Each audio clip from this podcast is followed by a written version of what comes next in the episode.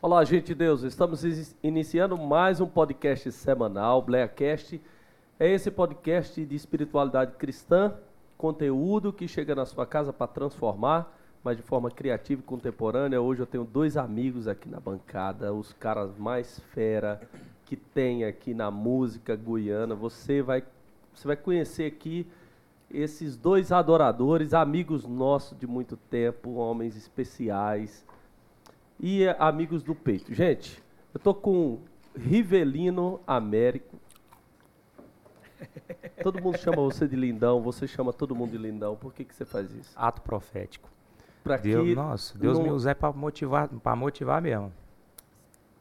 Para Le- motivar, irmão. Motivar. O Marcelo, por exemplo. você chama ele de lindão? Mano, pensa numa fé que eu tenho, mano. Fé. Isso chama fé, meu amigo. Vou falar um negócio pra você, meu amigo. Fé, meu irmão.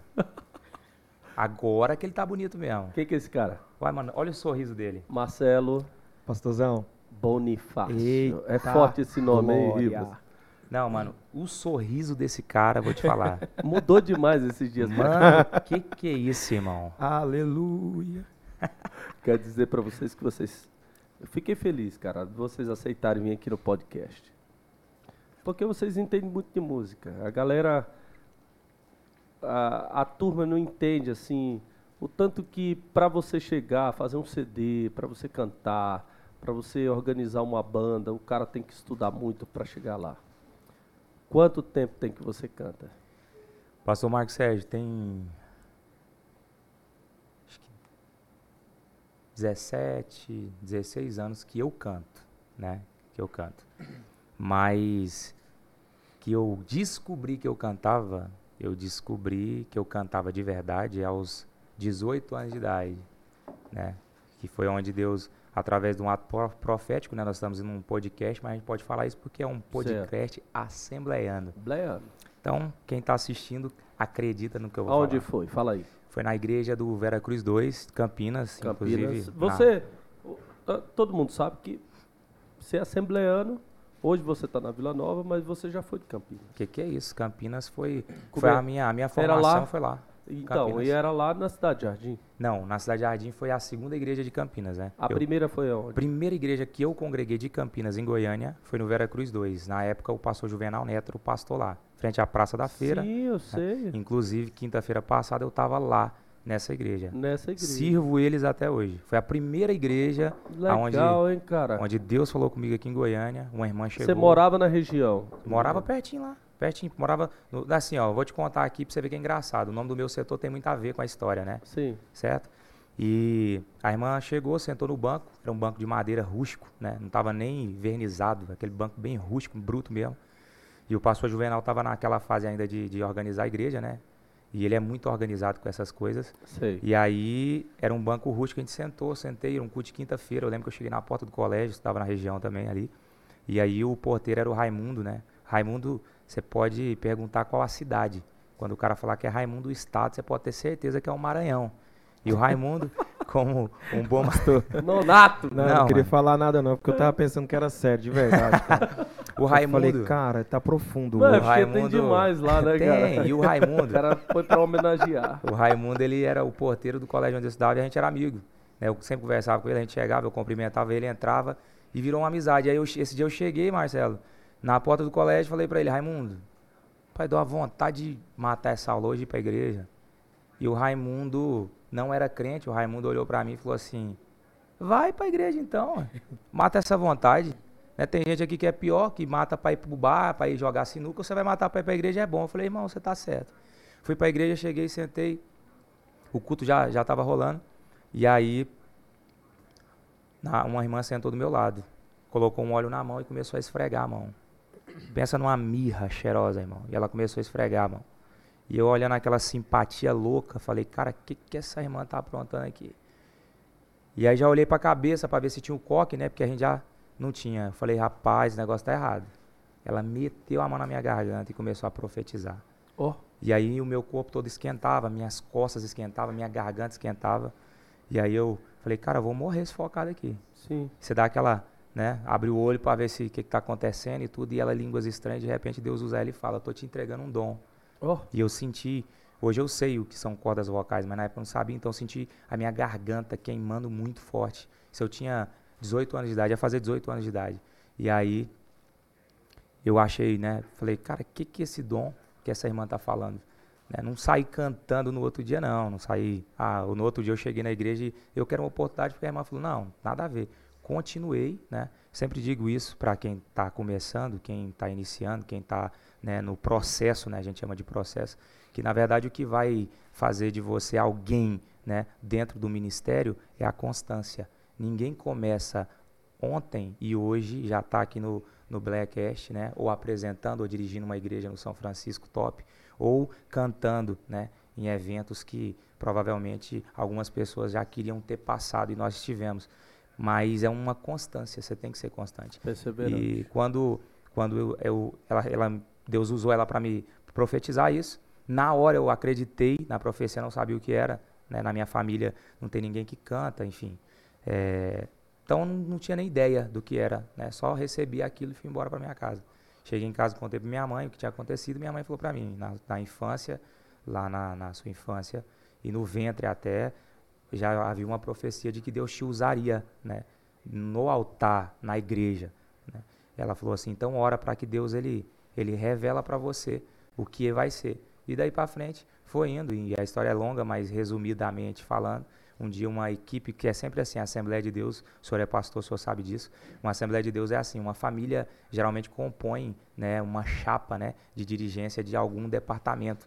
E a família do louvor era uma família inteira que dirigia o louvor. De repente esse povo resolve mudar de cidade e o ministério de louvor vai abaixo. Tinha um amigo que tocava violão, é o Delveci, e ele, era, ele assumiu a liderança do louvor, os irmãos dele assumiu uma bateria, o outro baixo, eles eram uma família de músicos, né? E aí precisavam de vozes para cantar. Se inscreveram 28 pessoas, e aí eu e um amigo meu, Rafael, nos inscrevemos só para zoeira, só para curtir mesmo, para a galera toda colocar o um nome embaixo. E aí, no fritar dos ovos, né? Era uma sexta, era num sábado, numa sexta-feira, à noite o Delveci ligou, na época ainda não tinha o WhatsApp, ele ligou e disse assim, Rivelino, se prepara porque na lista de 28 só sobrou você e o Rafael. Uhum. Então amanhã vocês chegam mais cedo, nós vamos ensaiar para vocês cantarem na hora do culto. Eu falei, moço, que loucura é essa? E todos os outros já cantavam em playback, outros já, enfim. Só eu e o Rafael que nunca tinha pegado no microfone na vida. Era nós dois. E aí a gente começou daí, foi dado o start, né, nesse dia. Já cantei com o microfone desligado, já, já não, não sabia por várias vezes a letra da música. Às vezes, quando acontecia alguma coisa ruim, eu não entendia muito na época, eu achava que era minha culpa, né? Porque eu estava ali né? e eu pensava, poxa, cara, eu estou aqui, caí de paraquedas, sou eu que estou fazendo errado. Enfim, e daí, então, Deus deu o start ministerial Legal, cara. na minha vida. Ah, que bom saber que você, assim, hoje, Rivelino, existe uma, uma, vamos dizer, uma militância eu não sei se as pessoas estão desacreditando um pouco das profecias, sabe? Mas se tivesse um teólogo aqui, eu iria perguntar sobre cessacionismo, continuismo. Ele acharia um tema interessante para ele falar sobre isso.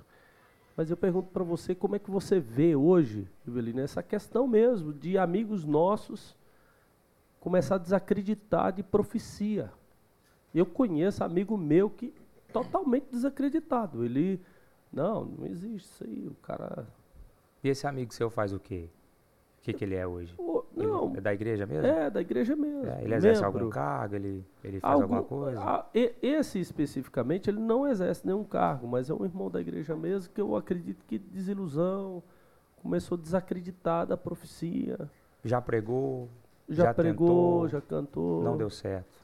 É, muitas vezes está num, num momento de crise, né? Ministerial, entendeu? Na verdade é assim, pastor. Eu, como eu falei, né? Se eu fosse parar por causa de. Ah, a profecia foi em 2006. Eu cheguei em Goiânia em 2005, de uma cidade improvável, que era Uruaçu, né, no estado de Goiás, de uma família improvável, que é uma família de 12 irmãos. Eu sou o 13 terceiro da minha casa. O último, a rapa do tacho. Que isso. Quando eu nasci, meu pai tinha 62 anos, a minha mãe tinha 46 anos. É menino. menino. Então, Tá maluco. é, e aí minha mãe, minha mãe uma uma assembleiana, né, raiz, ela já foi CA de seta, né? Já foi missão. Sua mãe já foi do seta, mano. Mano, você tá doido. Foi. É, Lá é rígido, hein? É. Rígido, minha rígido. mãe, na igreja da minha mãe, até as irmãs usavam terno e gravata. Era todo mundo. e minha mãe, minha mãe, como uma boa assembleia um dia, minha mãe criou toda esse- essa galera. Um dia eu falei pra minha mãe, né? Falei, mãe, na adolescência, falei, mãe, agora tá na hora da gente começar aí a falar sobre sexo, né, mãe? Só tem que me falar sobre isso. Ela, toma vergonha na tua cara, menina, respeita a tua mãe, que eu sou é crente. Falei, oxe, quem mandou esses meninos aí foi quem? O anjo? Vê que jeito. Mas é engraçado que eu vim de uma, de uma casa totalmente improvável. E aí em 2005 nós mudamos para Goiânia. A maioria dos meus irmãos já tinham vindo para cá. E aí nós viemos para Goiânia. Quando nós chegamos em Goiânia em 2005, mudamos para um setor ali no, na- nas imediações ali do, do Eldorado Oeste, né? Do setor oeste ali da, da, da Vera Cruz 2, enfim. E o setor em específico que a gente morava era um setor novo, estava começando naqueles dias.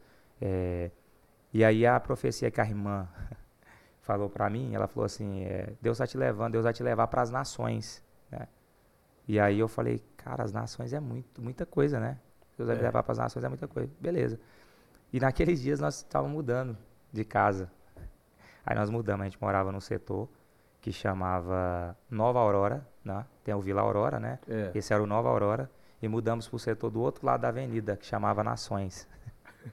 Quando eu olhei na placa de endereço, eu olhei lá Nações, Residencial Nações. Falei, rapaz, será que é aqui? Deu, mas só atravessou a rua. Cumpriu a profecia, cara. Falei, não, mas não tem lógica, cara, o negócio dele. porque é aqui não. Brincadeiras à parte, gente, mas Chegou a profecia, Chegou a cumpriu não, rápido demais. cumpriu- Graças a Deus. cumpriu rápido demais. E aí, pastor, é, eu vim de uma casa improvável. Em 2005 nós chegamos Sei. em Goiânia. Em 2006, Deus já, já é, dois- é, final de 2006 para 2007, Deus já começou a falar, né, sobre sobre ministério na minha vida e foi onde eu contei dessa profecia.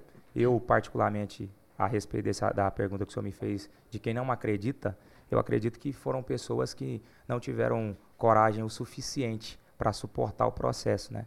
Porque a vida de comparação, ela é real para qualquer pessoa, dentro e fora da igreja, dentro e fora do ministério. Qualquer pessoa, qualquer ser humano, ele vive de comparações. Vou dar um exemplo, senhor. Nós temos hoje aqui o Blackcast. O Blackcast surgiu por quê? Porque o senhor viu em algum lugar alguém fazendo um podcast, achou interessante e disse: "Eu vou fazer, eu vou me espelhar em alguém". Só que o Blackcast, ele só nasce por quê? Porque na verdade o senhor teve uma inspiração. O senhor teve um ato de, de eu vou pegar esse referencial e vou fazer, né? Agora, quem se frustra é quem olha para aquilo que está dando muito certo e vai dizer: ah, não, eu quero ser do mesmo jeito. Eu só faço se for para ser da mesma forma. E já quer começar igual a pessoa que está lá em cima, que já tem milhões de seguidores, enfim, que já tem uma, uma eh, gama de, de gente comentando, gente participando, gente compartilhando, sabe? E não começa como vocês começaram aqui, como vocês iniciaram aqui, como vocês estão, enfim, né? Galgando aí esse, esse início de podcast. Eu acredito muito, eu achei topíssima a iniciativa do Black Cash e eu sei, eu tenho certeza disso, que esse amigo que falou para o senhor que não acredita em profecia é um cara que comparou a vida dele, o ministério dele, ele, o que ele era capaz e o que ele não era capaz, com alguém que deu certo e disse: Eu não vou conseguir fazer o que esse cara fez. Mas na verdade, a profecia para ele era Deus dizendo: Eu vou usar você dentro daquilo que você tem e não de que outra pessoa tem. Então o cara acaba se comparando, pegando e dizendo: Ah, eu nunca vou ser igual, por exemplo, o pastor Marcos Sérgio da vida. Entende? Eu nunca vou ser igual o- o fulano da vida. Não, então eu vou parar por aqui, porque eu não vou nem me frustrar arriscando. E eu acho que o pior erro, o pior erro de alguém é não acreditar em si mesmo. Porque o próprio Jesus vai dizer para os fariseus, o senhor sabe muito mais de Bíblia do que eu, vai dizer para os fariseus, né, que o segundo né, e o, o grande mandamento né, é ama o teu próximo como a ti mesmo. Então esse cara, na verdade, ele não se ama. E por ele não se amar, ele não ama aquilo que Deus falou com ele, aquilo que Deus usa as pessoas para falar com ele. Então não é porque ele não acredita em profecia, não é porque ele não acredita no que foi dito, é porque ele não ama a ele mesmo e ele não consegue amar ninguém ao ponto de acreditar que Deus é capaz de usar alguém para falar com ele.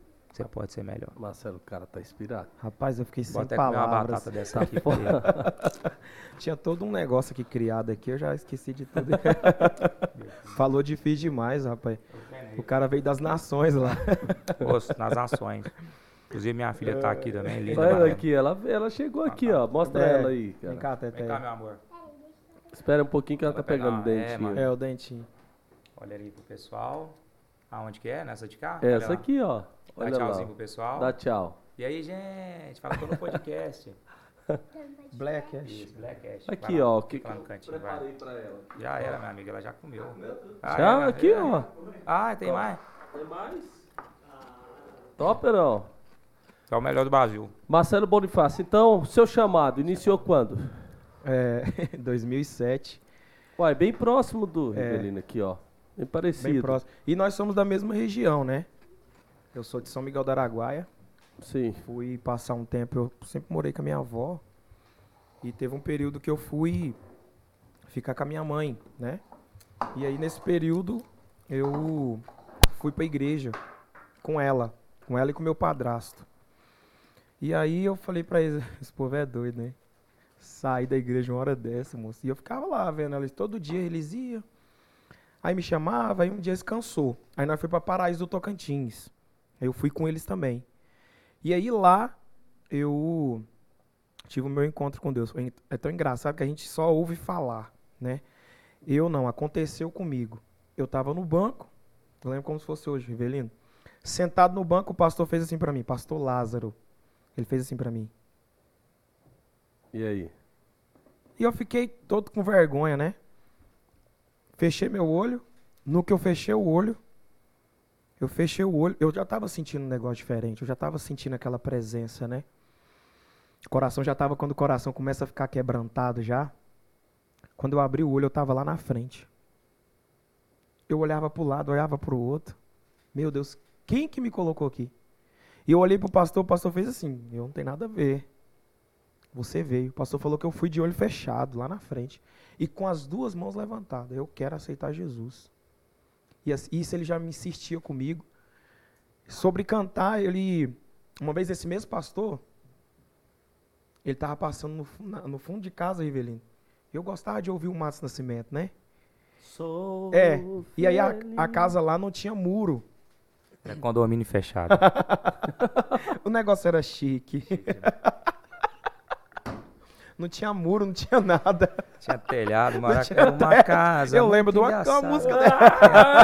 não tinha teto. Não... Dá até pra fazer Pastor. pentecostal, né? Não tinha teto, não tinha nada, mas era feito, aleluia. Eu vou entrar, hein?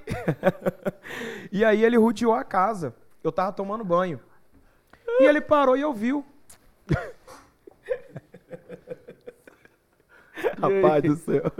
Esse aqui vai ficar marcado, esse Blackcast aqui. Não, tô tentando É, segurar aqui. é, é bleia, é bleia, é bleia. E aí ele rodeou a casa e me ouviu cantando, pastor. Ele falou, eu já tinha ido pra bateria. Já tinha tentado tocar violão, nada. Ele virava pra mim e falava, não, para, para, para. Nem os dá na bateria. Ruim demais. não, não, não, não. Aí ele passou e ouviu eu cantando. Sou feliz, sou feliz, sou de Jesus, Jesus é meu. Seu braço me... E Ó, o Matos... Tô todo arrepiado. Mano, Rapaz, é é- louco, irmão. eu tô todo arrepiado, Rivelino. Você Olha tá doido, irmão. Você cada mais um Tem pouquinho um aí. catapite, pô. Eu irmão vou ele já tava levantando pra aceitar Jesus. Ó, Tem auditório hoje. Mano, olha hoje tem, hoje tem. Auditório, Hoje tem amigo. público aí, a galera aí, ó. E aí, rapaz, ele falou, já, agora, graças a Deus que Deus me deu uma luz, que eu não tava aguentando mais ele na bateria.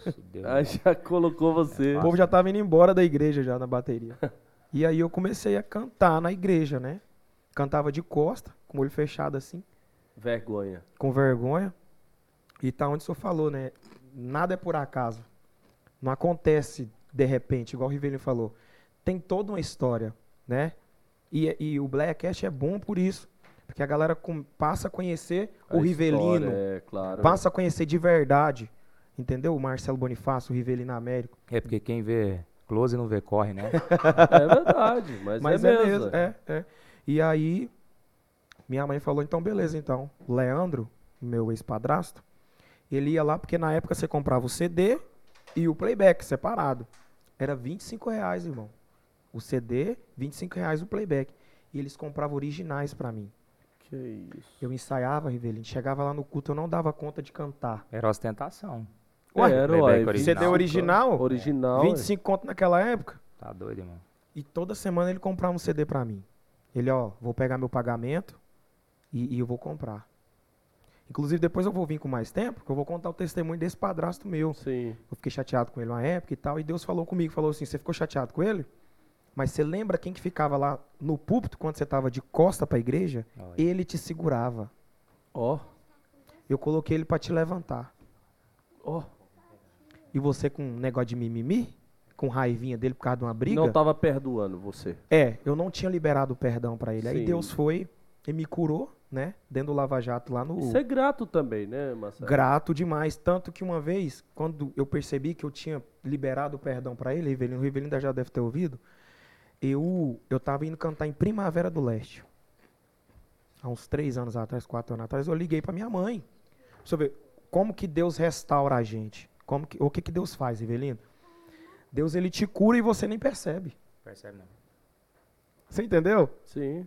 Deus, ele, te- eu, eu me peguei, eu falei assim, mamãe, eu liguei pra minha mãe e falei assim, mamãe, a senhora falou que o Leandro tá morando em Primavera do Leste. Ela, sim, na última vez que eu fiquei sabendo, ele tava morando pra aquelas bandas lá. Aí eu falei bem assim, eu vou cantar lá. Será que ele podia ir, né? Depois eu lembrei. Rapaz, mas eu, eu não odiava ele. Aí Deus falou comigo. Lembra Oh. que você falou que... Que doideira? Não, não é? Sim. Eu me você peguei naquela emoção de que ele esteja lá no dia, porque ele começou comigo. Desejou estar junto com ele, com junto, pra com ele, ver o que, que aconteceu, Sim, entendeu? e ele Como se- que tá. E como- com certeza, Marcelo, ele ia sentir orgulho. Não, ele foi lá, Deixa eu eu te falar. curioso. Não, olha o que aconteceu. Recebi agora. Um mês agora. Sim. Marcelo, você lembra de mim? Desse jeito. Aqui, eu repito todinho. Você lembra de mim? Que é o Leandro. Eu falei, não tem como esquecer de você não. Você quase quebrou minha cabeça? eu brincando com ele.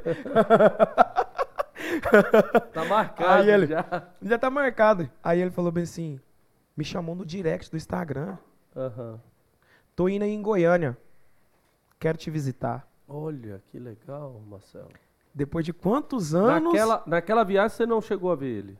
Na viagem eu não, vi- não cheguei a ver ele. Ele não tava morando lá mais, não. Não, tava. Tava, não. Cumpriu a agenda, voltou. Cumpri a agenda, voltei. Você só viu que você tava curado. É, Você tava quando- sarado. Aham, antes da viagem. Antes de- quando o pastor fechou comigo, ó, você vai vir em Primavera do Leste. Aí eu percebi. Eu fui curado. Graças a Deus. Uma coisa é o senhor pregar, né? Igual o senhor, o senhor é pregador, o senhor é teólogo. O senhor sabe o quanto é difícil você perdoar. É. O perdão. Na eu prática, sempre né? ministro, eu sempre ministro, pastor, sobre o perdão. Sobre o perdão. E muita gente tem vindo, Rivelino, na frente mesmo, na frente, pessoas de, de 80, de 13, não tem idade. Porque é difícil mesmo liberar o perdão. Eu vivi isso, você ter uma ideia. Quantos anos eu vivi com aquele trem na minha mente? E Deus falou bem, você não quer ser usado? Você não quer cantar igual Rivelino, né? Para as nações? E aí Deus começou a me levantar em 2008, São Miguel da Araguaia, voltei para São Miguel, né? O senhor perguntou qual foi o ano. Voltei para São Miguel, o pastor Senivaldo, ele era o pastor lá. Ah, era verdade. É. Ele falou bem assim, Tá em Topíssimo. Agora. Não, ele tá Mozarlândia. em Mozarlândia. Mozarlândia, é, É. verdade. É Mozarlândia. Pastorzão. pertinho de São Crelândia, deve ser prima. ele virou para mim e falou: "Você não canta nada não, mas você pode, eu vou te dar oportunidade aí no escuto".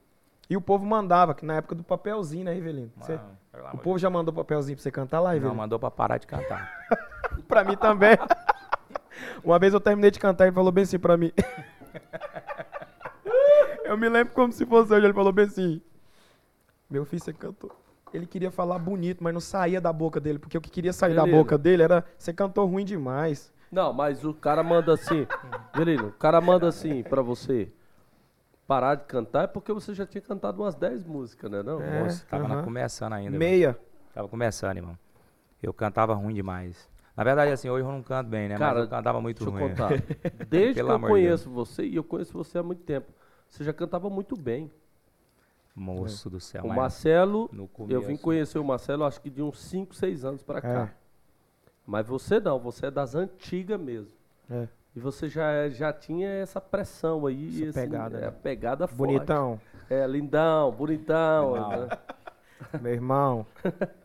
Mas é o, é o que eu, é o que eu falo, cara. É engraçado porque você falando de cura, né? É, é assim, e é, e é bom esse papo aberto, porque a gente, a gente pode falar aqui sobre isso também. Cuidado. Mas você falando sobre cura, é, e o importante, por exemplo, igual você já me contou essa história, Uhum. mas na verdade quando você perdoa, a gente quando perdoa, não é quando você vai na pessoa e fala, não, eu te perdoo, né? Foi, foi isso que eu pensei, É, tipo você assim. perdoa, se Pra perdoa mim, era, pra mim eu tinha que fazer isso, entendeu? Na verdade, você já tinha perdoado, né? Ele só precisava saber. É, Porque, na verdade, quem carregava o peso e quem era ferido não era ele. Você Nossa, que era eu. Uai, era, uai. Mas e aí, ele veio? Ele veio em Goiânia, só que aí eu tava, Aí. eu tava em viagem, né? Sim. Só que aí a gente troca ideia. Tá de Porque boa. na época, quando eu falei que eu ia em Primavera do Leste, antes de eu, antes de eu ir, ele me Por isso que eu queria vir aqui depois, mais tempo, mas tá, tá no tempo, né? Tá no tempo. Ele É. me mandou uma mensagem no Instagram, E no, no- resume no aí. Facebook. Resume aí, que senão depois vai... É a saudação. Ele me mandou uma mensagem. No tempo que morreu, no ano que morreu o rei O rei Uzias. Uzias. Beleza. Ele me Resume, mandou. Resume, pô. Deixa no meu tempo, cara. Eu deixei você falar tão bonitinho. Nossa Oh, não, sério mesmo. Você veio lá do, das nações. o Gabriel tá fazendo 22 anos hoje, velho. Deixa eu te Quem? falar. Nada a ver. Olha lá. Ele tá fazendo Rivelino. 22? Tá fazendo 22? No final, eu quero que vocês dois façam um dueto. Sim. Ele tá fazendo aniversário hoje, 22 anos. Sério, 22 mano? anos. Mas É, mano. só de estrada de chão. A cabeça é dura. Cara do céu. Da onde que ele é, Rivelino? Não, Só fala mano, só o quê? para. Como é que é? Não, mano, para, não faz não. moço. Só pra você saber a cidade. O estado eu sei que é o Pará. Ai, pastorzão. Então foi assim, ele me mandou uma mensagem. Eu muito magoado com ele. E Deus já tinha falado pra mim, eu naquela oração, né? Eu já conheci o Rivelino, já conheci Sim. uma galera, uma galera, mas não era próximo. E eu falava pra Deus assim, eu falava, Deus, me leva também. Eu quero cantar nos eventos. Hum, Porque se for olhar pra alguma, algumas pessoas, né, Rivelino, eu sou bebê ainda. Não, nós Porque eu estamos no cheguei- leite ninho, né, pô? Nós estamos ninho. É, eu, né? Não, nós. Porque quando eu cheguei em Goiânia, muita gente já, já tava aí galgando, né? Na que fala, né? Você só veio pra Goiânia porque eu fui lá e falei, né, mano? Esse cara aqui, ele tem uma parte nisso, porque um pastor, Isa- pastor Samuel Ah, é. do Prado, Como é que vocês dois se conheceram? Os dois hoje É. moram um do lado do do outro. lado do A outro, mesma é. rua, mano. Mesma não é rua. fácil, não é fácil. Misericórdia. Não sei o que, que Deus fez. Inclusive, que depois que o Marcelo mudou lá pra, Não sei o pra que, que rua da bicho minha tem. casa, mano, não tem como, mano. Todo, irmão, é uma buraqueira, mano. Mano, acabou com a rua. acaba- Não, mano, trem Rivelino. esquisito. Não, mas é sério mesmo aí. Você tem moral. Cara cavador. Ah, Ah, não. Ô, juntou os dois aqui. Pastor, senta aqui pra me ajudar. Quem nós dois é irmão até da... Não, aí, aí, ó. Não, ali, já até passou o dedo ali. Gente, o que aconteceu? sim. Ele me mandou uma mensagem. Sim. E eu muito magoado, querendo, né, Rivelino? Cantar nos eventos. Já até virava pro Rivelino e falar, mano, me coloca aí nos eventos, irmão, vigia. Rivelino, calma, mano, calma o processo, tá chegando, né? calma. E aí, Deus falou comigo, ele falou, você quer quer ser usado? Perdoa. Sim. E eu perdoar quem, meu Deus? Eu não sou inimigo de ninguém. Aí eu fui, peguei o celular. Ele tinha mandado uma mensagem no Message. A paz do Senhor. Ó. Meu Deus. Eu falei pra minha mãe, eu falei, "Mã- ô mamãe, o cara é desviado mesmo, né? Mandar mensagem pra mim, irmão. O que, que ele fez comigo? Sim. Aí Deus falou comigo, dentro do meu quarto.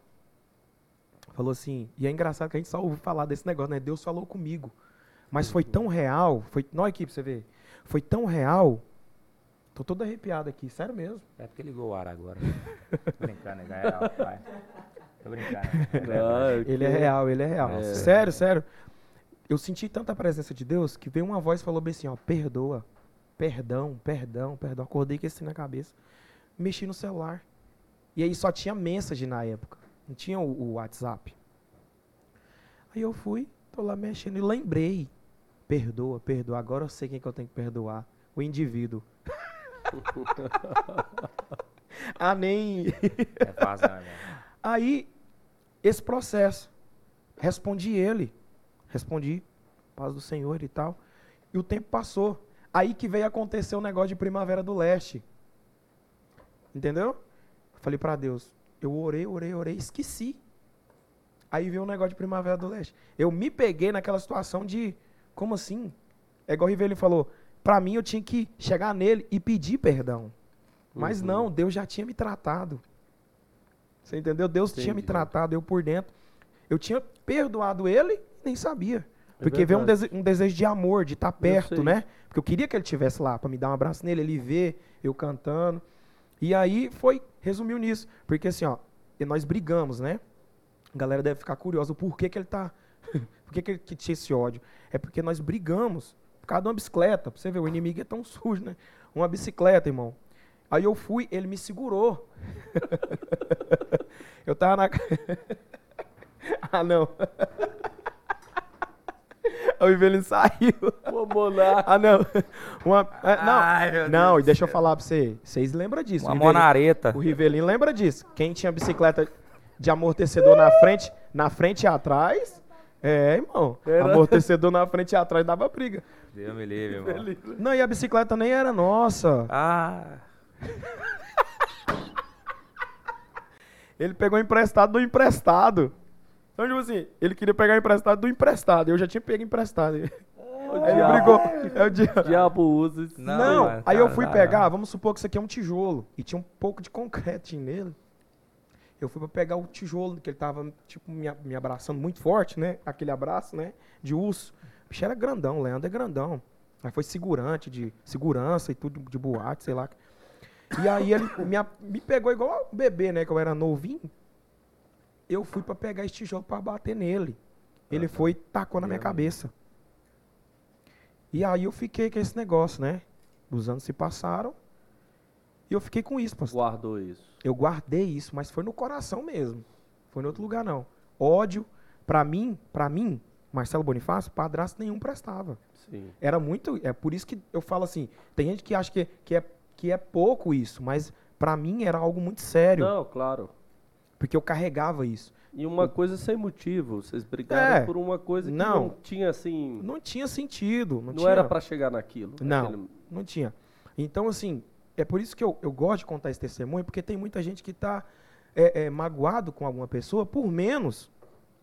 E Deus está falando assim, ó, eu quero te prosperar. Eu quero te levantar. Mas para que aconteça isso, você precisa perdoar. Entendeu? Liberar o perdão. E tem muita gente, cara, que tá preso, escravizado por causa disso, né? É, o muita. perdão, de fato, assim, ó. Você vê que Jesus, ele dá essas aulas práticas, porque ele ensina sobre o perdão. Ele fala sobre pessoas que são inimigas nossas e ele ensina como que é o padrão. No meio do teólogos fala a matemática de Jesus, que é S 70 vezes 7, né?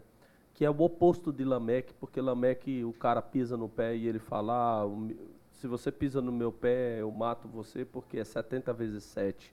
Tipo, a matemática dele é sempre para machucar a pessoa mais do que de- desproporcional, seria mais ou menos isso. Então Jesus ele chega para ensinar isso, ele, ele diz isso. Ele fala: "Não, então eu eu sou para subtrair a culpa. Eu sou para apagar, diminuir a culpa. Então essa é a matemática mesmo. E Jesus ele ensina sobre o inimigo, porque amar o amigo, ele é um amor natural, cara. Amar o Rivelino, o Marcelo Bonifácio que faz bem para mim é super natural, mas sobrenatural é amar o inimigo. E nós temos o inimigo. Porque se Jesus disse que nós temos que perdoar o inimigo, é porque haverá alguém que é inimiga sua. Sim. Então, você não fique pensando, o cara que está ouvindo aí, que, ah, não, é, para mim todo mundo gosta de mim. Não, tem o cara que é inimigo seu. Então, você tem que perdoar esse cara que é o inimigo. Sim. E, e como é que você perdoa? Amando ele. Não perdoa falando. Jesus não falou assim, vai lá no inimigo e fala, eu perdoo você. Sim. Não. amando ele e orando por ele. Então, quando você tem um inimigo, você coloca o objeto do seu amor e você ora por ele. E aí Jesus provou isso, porque Jesus ensinou e agora é na prática. Sim. Os adversários, os inimigos dele estavam lá próximo da cruz. E de cedo até a tarde, cometendo inúmeras coisas contra ele, e ele, ao final, perdoou a todos. Pai, perdoa porque não sabia o que faz. É isso. Objeto do, além de orar pelos seus inimigos, morreu por aqueles inimigos, que é o ápice do amor. E os discípulos de Jesus, todos eles cumprem esse mandamento, porque porque uma das coisas que Jesus cobrou foi isso para os discípulos. Estevão, eu coloquei o nome do meu filho Estevão.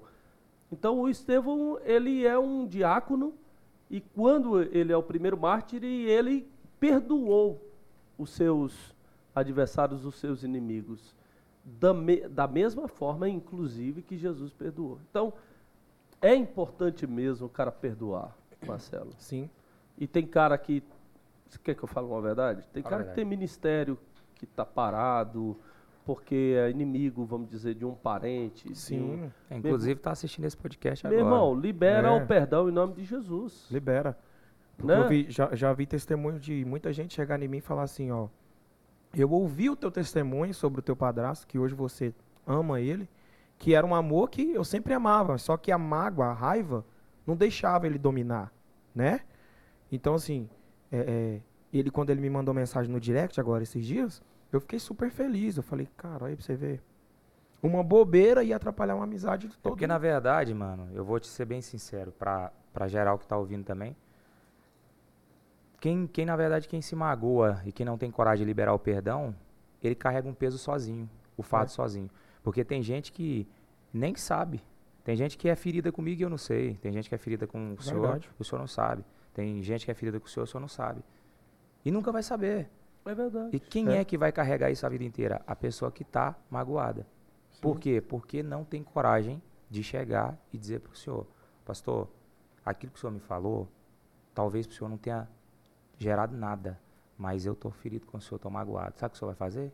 Meu irmão, pelo amor de Deus, eu nem sabia Não disso. tem sentido, cara. Me dá um abraço aqui e me perdoa. Pronto, É ou não é? acabou. O cara sai leve, entende? Tranquilo. E a questão do amor, ela é muito incrível a partir do, desse princípio que o senhor falou, porque nós não amamos por quem as pessoas são. Nós amamos por quem nós somos. Nós nunca vamos amar as pessoas por quem elas são. Nós amamos porque, por quem nós somos. É legal, hein? Eu sou capaz de amar alguém, por quê? Porque eu sou alguém que ama. Sim. Ponto final. A pessoa, ela não merece o meu amor? Não, mas eu vou amar ela assim mesmo. Porque na verdade Jesus só coloca gente difícil perto da gente, de ser amado, para a gente aprender a amar Sim. esse tipo É. de pessoa. Entende? Então o amor ele não está relacionado àquilo que eu quero. Entende, Marcelo? Porque amor é escolha. Né? Então você tem que escolher amar. Eu Sim. escolho amar alguém e eu decido que eu vou amar essa pessoa. Como é que você casou? Você teve que se relacionar primeiro. Você conheceu a pastora, né? Chamou ela, minha filha. Gostei de tu. Vamos trocar uma ideia aqui, vamos namorar. Vamos namorar. Começando a namorar. E foi, foi muito difícil, foi difícil demais. Muito difícil. Tiveram vários embates, várias vezes, vários embates. Tiveram, enfim, inúmeros, inúmeros, inúmeros eh, coisas que você tinha selecionado nela que você não gostava. E ela também. Teve dias num relacionamento de namoro que vocês disseram, não dá, a gente não tem condição de casar. Porque a gente é muito diferente.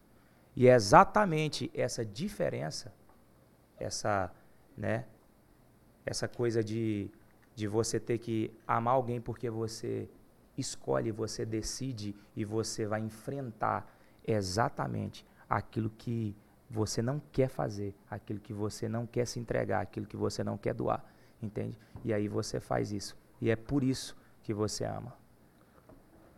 O amor está condicionado àquilo que eu sou, não àquilo que as pessoas são. Evelino, é, são 2006. Então lá vai 16 anos. O que, que você cantava nessa época lá, 16 anos atrás? Há 16 anos atrás, para o senhor ter uma ideia, o tanto que eu comecei a cantar tarde, a primeira canção que eu comecei a cantar foi uma música bem atual, né? Até hoje a galera canta, que é a do Fernandinho, Há um Rio. Há um rio cujas águas são limpas, há um rio... Mas você tem que falar por que que você cantava Fernandinho. Ô, fala nisso. Eu sei que seu repertório, ele... Mas você gosta de muita música de alegria, pra cima. Demais, Animada. É ou não é? demais, demais da conta. O que é muito, um pouco raro aqui em Goiânia, eu não vejo essa... Pegada, né? Não vejo. Mais animada. Mais animada pra você cantar, assim, pra cima. Eu sempre, eu sempre tive muita facilidade com, com pessoas, com gente, né? Eu, eu sempre tive, hoje a gente chama de network, né? É uma palavra mais chique, mas eu sempre tive uma facilidade muito grande de me relacionar, por esse fato que eu te falei, entende? A, na minha infância, né, até, até, acho que os meus, o meu primeiro ano aqui em Goiânia, eu sofri muito, muito, porque eu era muito rejeitado. Bullying. Hoje é bullying, né? É, hoje, Hoje é. é, hoje, povo do mimimi, essa galera não é fácil não. Irmão, mas eu era muito rejeitado. Muito rejeitado. Por então, quê? primeiro, minha família é pobre demais, entende? Eu não carrego isso comigo. Deixei isso para trás tem muito tempo, graças a Deus. Não é porque tem gente que carrega, ah, minha família foi pobre, eu vou ser pobre a vida inteira. Não, não. Minha família, meu, meu pai e minha mãe, né? Meu pai e minha mãe foram muito pobres, criaram, criaram muitos filhos, não meu pai e minha mãe analfabetos. Então, para a visão das pessoas, da minha casa, mano, não sairia ninguém, ninguém que seria diferente deles. Entende? Porque é aquele negócio, mano. Se o seu pai foi pobre, as pessoas acham que você vai ser pobre a vida inteira. Seu pai foi analfabeto, as pessoas acham que você vai ser Manter o ciclo. Exatamente. Só que eu quebrei. Né? Um dia eh, Jesus me encontrou, né, mano? Me encontrou mesmo de verdade. E eu abracei ele, disse para ele: Eu vou mudar a, a, essa, essa história escrita né, por outras pessoas da minha casa. E vou mudar essa realidade através da minha vida e do que eu fizer. E aí eu entendi que eu tinha que me relacionar com as pessoas. Um dia, lendo isso na, na adolescência, a gente fez uma, uma gincana né, bíblica sobre eva- os evangelhos em geral. E eu vi, cara, que a característica de Jesus era muito única, que era essa característica de aproximar das pessoas que ninguém aproximava. Era sentar com pessoas que ninguém sentaria. Era comer na mesa de que ninguém comeria. Era se relacionar exatamente com, com as pessoas que a, a, a galera né, toda não se relacionaria. Mas Jesus, ele ia lá e fazia isso. Jesus, ele, ele ia onde ninguém ia, né? Como hoje ele vai também aonde ninguém vai. Ele continua fazendo exatamente da forma contrária que nós fazemos. Eu vou te dar um exemplo. Por que, que eu sofri muito com essa questão de rejeição e eu aprendi a não rejeitar ninguém? Porque eu chegava na igreja e a igreja para mim tem que ser, né? Eu vou falar, ambiente cara, o mais amoroso do mundo. de aceitação, de, de Cara, a igreja ela tem que ter zero, mas zero, zero, zero, acepção de pessoa. zero de acepção de pessoas. A igreja tem, um, tem que ser um, um ambiente inclusivo. Todo mundo que chega na igreja tem que ser amado. Eu falo em toda igreja que eu vou. O primeiro lugar, o primeiro lugar que o cara desviado ou o cara que nunca aceitou Jesus, ele começa a colocar isso na cabeça dele e diz: Eu irei aceitar esse Jesus é quando ele é recebido na porta da igreja Legal, hein? na porta da igreja. Por isso que eu digo que toda a igreja, ela tem que ter, você quer isso aqui, filho? Quer também. Opa. Ela tem que ter, ela tem que ter, cui, peraí, cuidado com esse trem aí, viu? Se engasga. Toda igreja, ela tem que ter um treinamento para quem recebe as pessoas. Sabe por quê, pastor Marcos? Sim, né? Porque quando você é bem recebido, você volta no lugar. Quando você é bem recebido, você indica o lugar. Quando você é bem recebido, você se sente em paz para ficar naquele lugar. Pergunta para sua esposa se ela já foi mal atendida numa loja. Ela vai lembrar. Pergunta se ela foi bem atendida. Ela vai lembrar.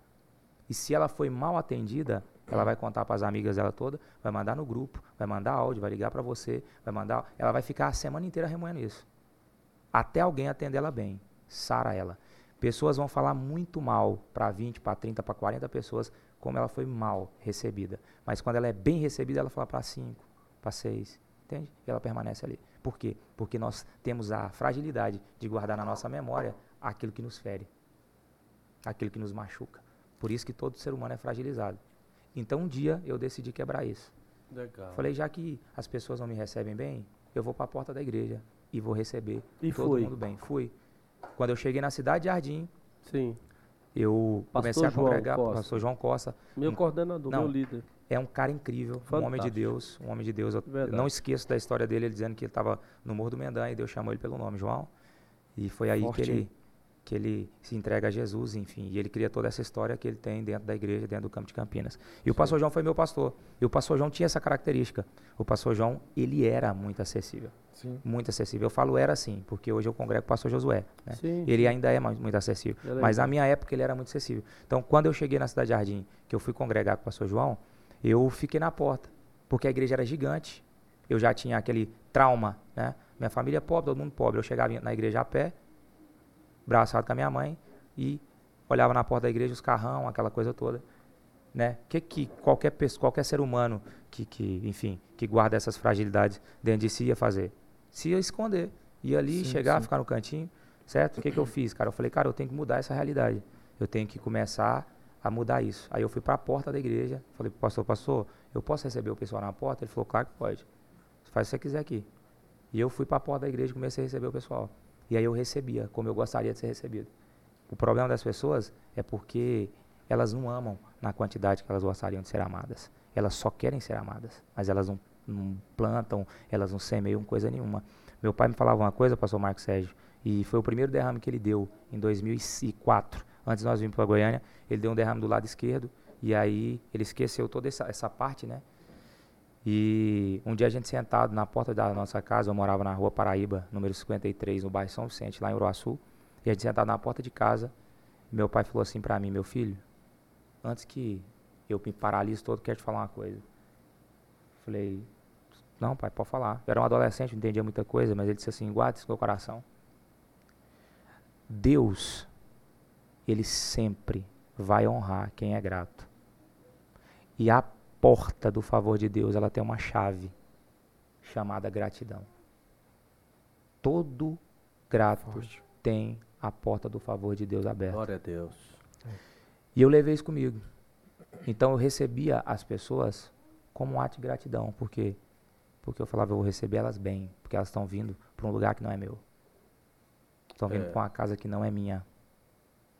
Essa noiva tem dono e o dono é ciumento. Então eu tenho que tratar esse povo bem. Legal. Então o que, que eu fazia? Quando o povo chegava na porta da igreja, eu recebia eles com muita festa. Por isso que eu gosto de música pra cima, por isso que eu gosto de. Eu Aí, que- mano. e eu vou concordar com você. As pessoas, principalmente eu quero dar essa notícia para para muitos amigos nossos que dedica muito assim preparar um bom sermão no domingo. Pastor tem a responsabilidade, vamos dizer, de pregar três sermão, sermão na semana. E e tem pastores muito dedicados, Rivelino, para preparar um bom sermão. O grupo de louvor também é uma coisa assim, ó. Os músicos ensaiam, as vozes ensaiam, depois alguém chega mais cedo ali para tirar, arruma direitinho e aí um louvor muito bem feito é muito bom também. E a gente sempre quando alguém diz que quer ficar fazer parte daquela família, surge assim um tipo um glamour ou para o pregador, que é o pastor da igreja ou alguém que foi, ou para o louvor. Mas eu posso afirmar para você, o cara ele fica como membresia da igreja, como membresia quando eles se sentem bem em relacionamento. O pastor pode ter um bom sermão E a igreja pode ter um bom louvor. Se na base lá faltar, eu recebi agora um irmão na minha igreja que ele ainda ele ainda não apresentei ele ainda, mas ele falou para mim, olha pastor, eu tinha ido para uma igreja muito top aqui em Goiânia que o louvor é perfeito, o pastor prega muito bem, mas eu sentindo falta eu, minha esposa, meus filhos desse relacionamento. De o relacionamento mesmo de amor, não ser aquele negócio mecânico. Né? Então eu penso que parte daí. Porque se você é a sua família é espiritual, se lá de fato você considera como irmão, se a igreja é o corpo de Cristo, então ele não é um auditório que você ouve um cara que dá uma boa palestra e você ouve uma boa música. De fato, precisa dessa unidade para ser chamada de igreja e ele se sentir bem. Eu concordo plenamente. Entendeu? Então, tem tudo a ver mesmo. Tem tudo a ver mesmo. Esse negócio é tão interessante, pastor Marcos Sérgio, que, Marcelo, escuta isso. O que faz um carro andar, ninguém vê. Sabe que existe, mas não vê. É o motor dele que está escondido debaixo do capô, atrás da estética. O que faz uma igreja andar é aquilo que ninguém está vendo. É. O que faz um ministério andar é geralmente aquilo que ninguém está vendo. Vou te dar um exemplo. Qual que é a base de estrutura de uma Assembleia de Deus? Pensa na boca suja. Círculo de oração, Sim. as irmãzinhas que ficam lá atrás, é os irmãos que estão tá lá o pessoal que trabalha, o pessoal é. que olha carro, só um minuto, meu amor, peraí. O pessoal que olha carro, senta aqui, ó, senta aqui, por favor. O pessoal que olha carro, o pessoal que está envolvido, envolvido é, por trás dos bastidores, uhum. essa galera toda, quem recebe na porta, essa galera que ninguém vê, tá longe dos holofotes, tá longe, longe, longe. Sorrisão na cara. Ah, né? passou. O, o, o, apóstolo Paulo falou de membros que são visíveis, Rivelino, e membros que são invisíveis. Sim. É esses, que, né? É, e ele fala que esses invisíveis são vitais. Porque os membros visíveis podem até ser amputados. Mas esses aí, ó, que o Rivelino está falando, são aqueles membros internos Sim. que você não pode, que são. Tem membro aqui, ó, órgãos aqui para dentro, que que não pode ficar sem. O corpo Sim, não pode ficar corpo, sem. Né?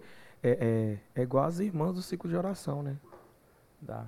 Mas... É, é, quando elas oram, irmão, e elas saem falando que elas são do ciclo de oração. A professora da escola do, das crianças. Professora das crianças. Tem Ué, que quem que é a professora do Heitor aqui, da sua filha? Sim. Ah, eu não sei, ué.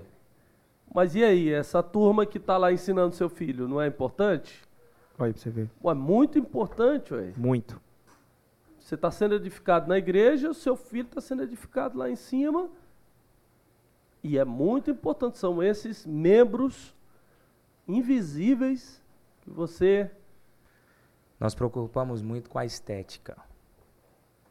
Entende? E hoje mais, porque hoje a influência aqui no Brasil foi feita uma pesquisa, porque antes, da década de 70, 80, até 80, mais ou menos, Rivelino, a influência no Brasil vinha proveniente de caráter.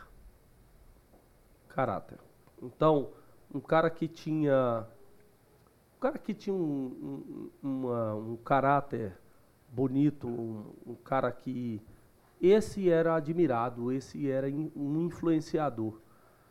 Mas hoje você com as redes sociais, hoje ficou muito ligado à influência com a imagem. Isso mesmo. Então, se você é um cara bonito, meu irmão, você já, tá, já passou na frente. Se você tem um carro bom, já, já começou. É. Se você se veste bem, aí já vai. Aí se você. Tudo isso vai começar. Você começa a ser um influenciador, mas não porque você ajuda o próximo, você ouve o próximo, você está mentoreando alguém, você é um influenciador porque você.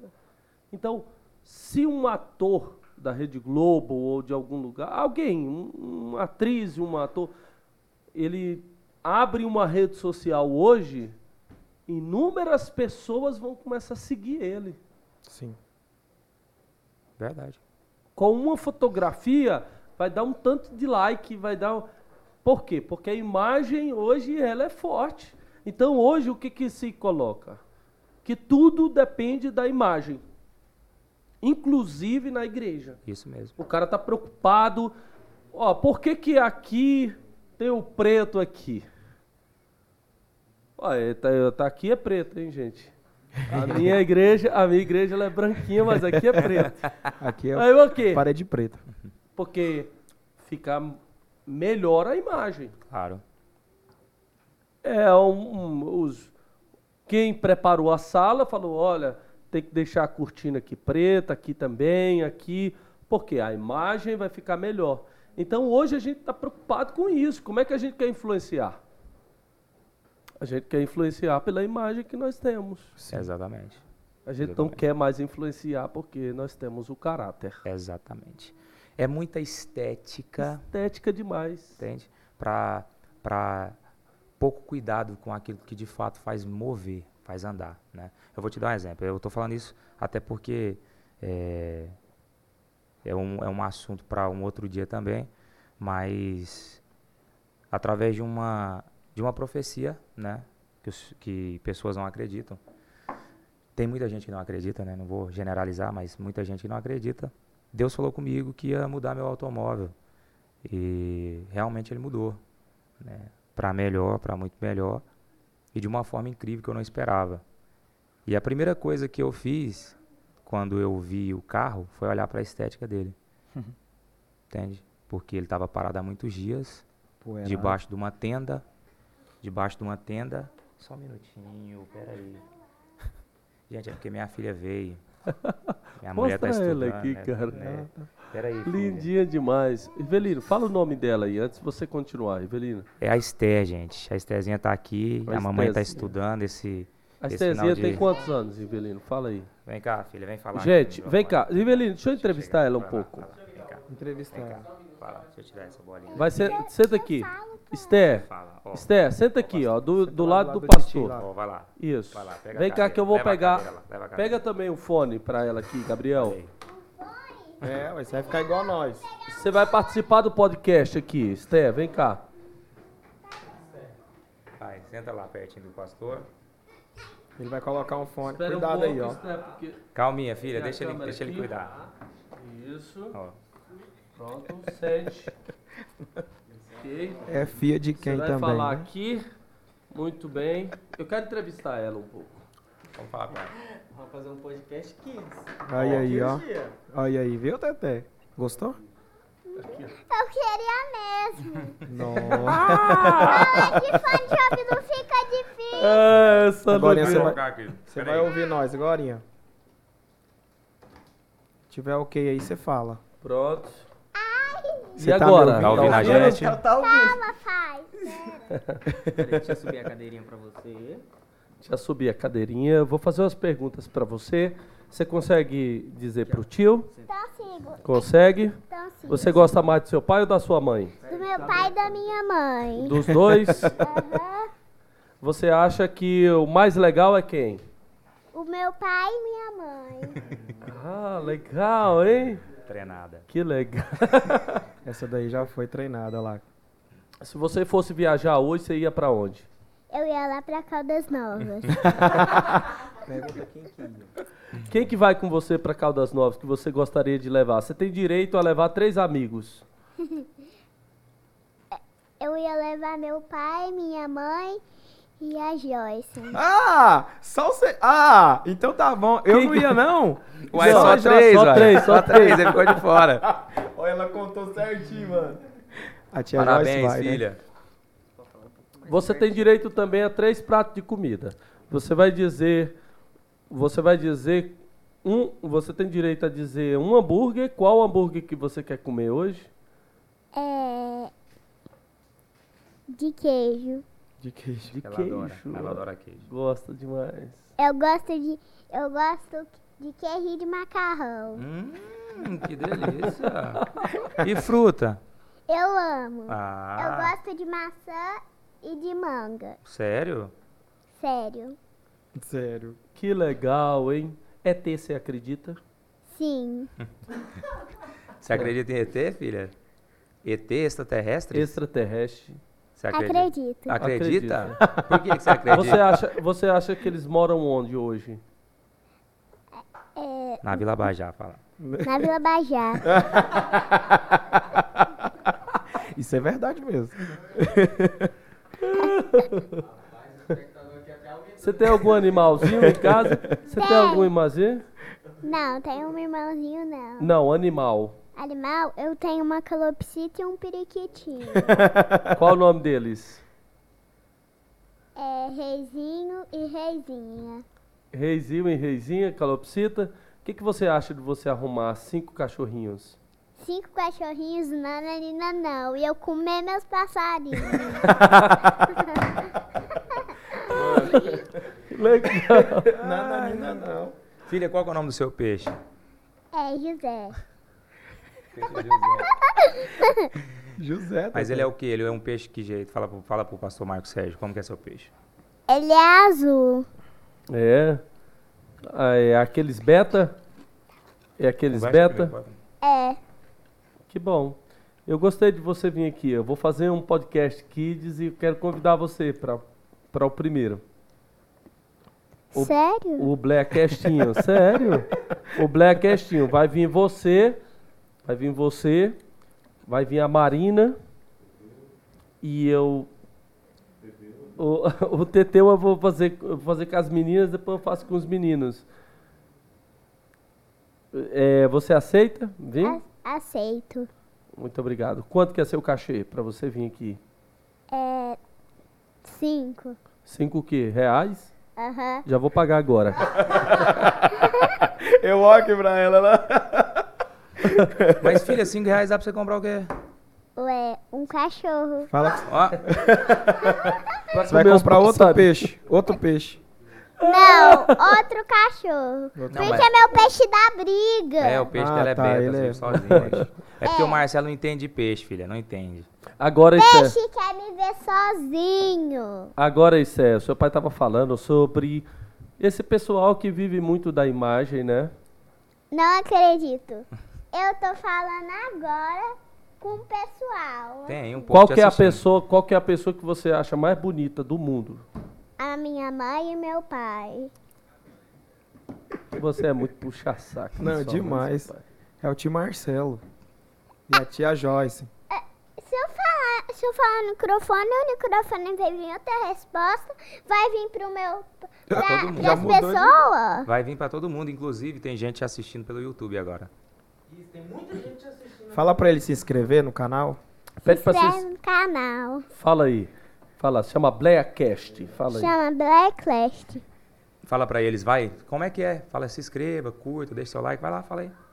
Se inscreva, curta, deixe seu like.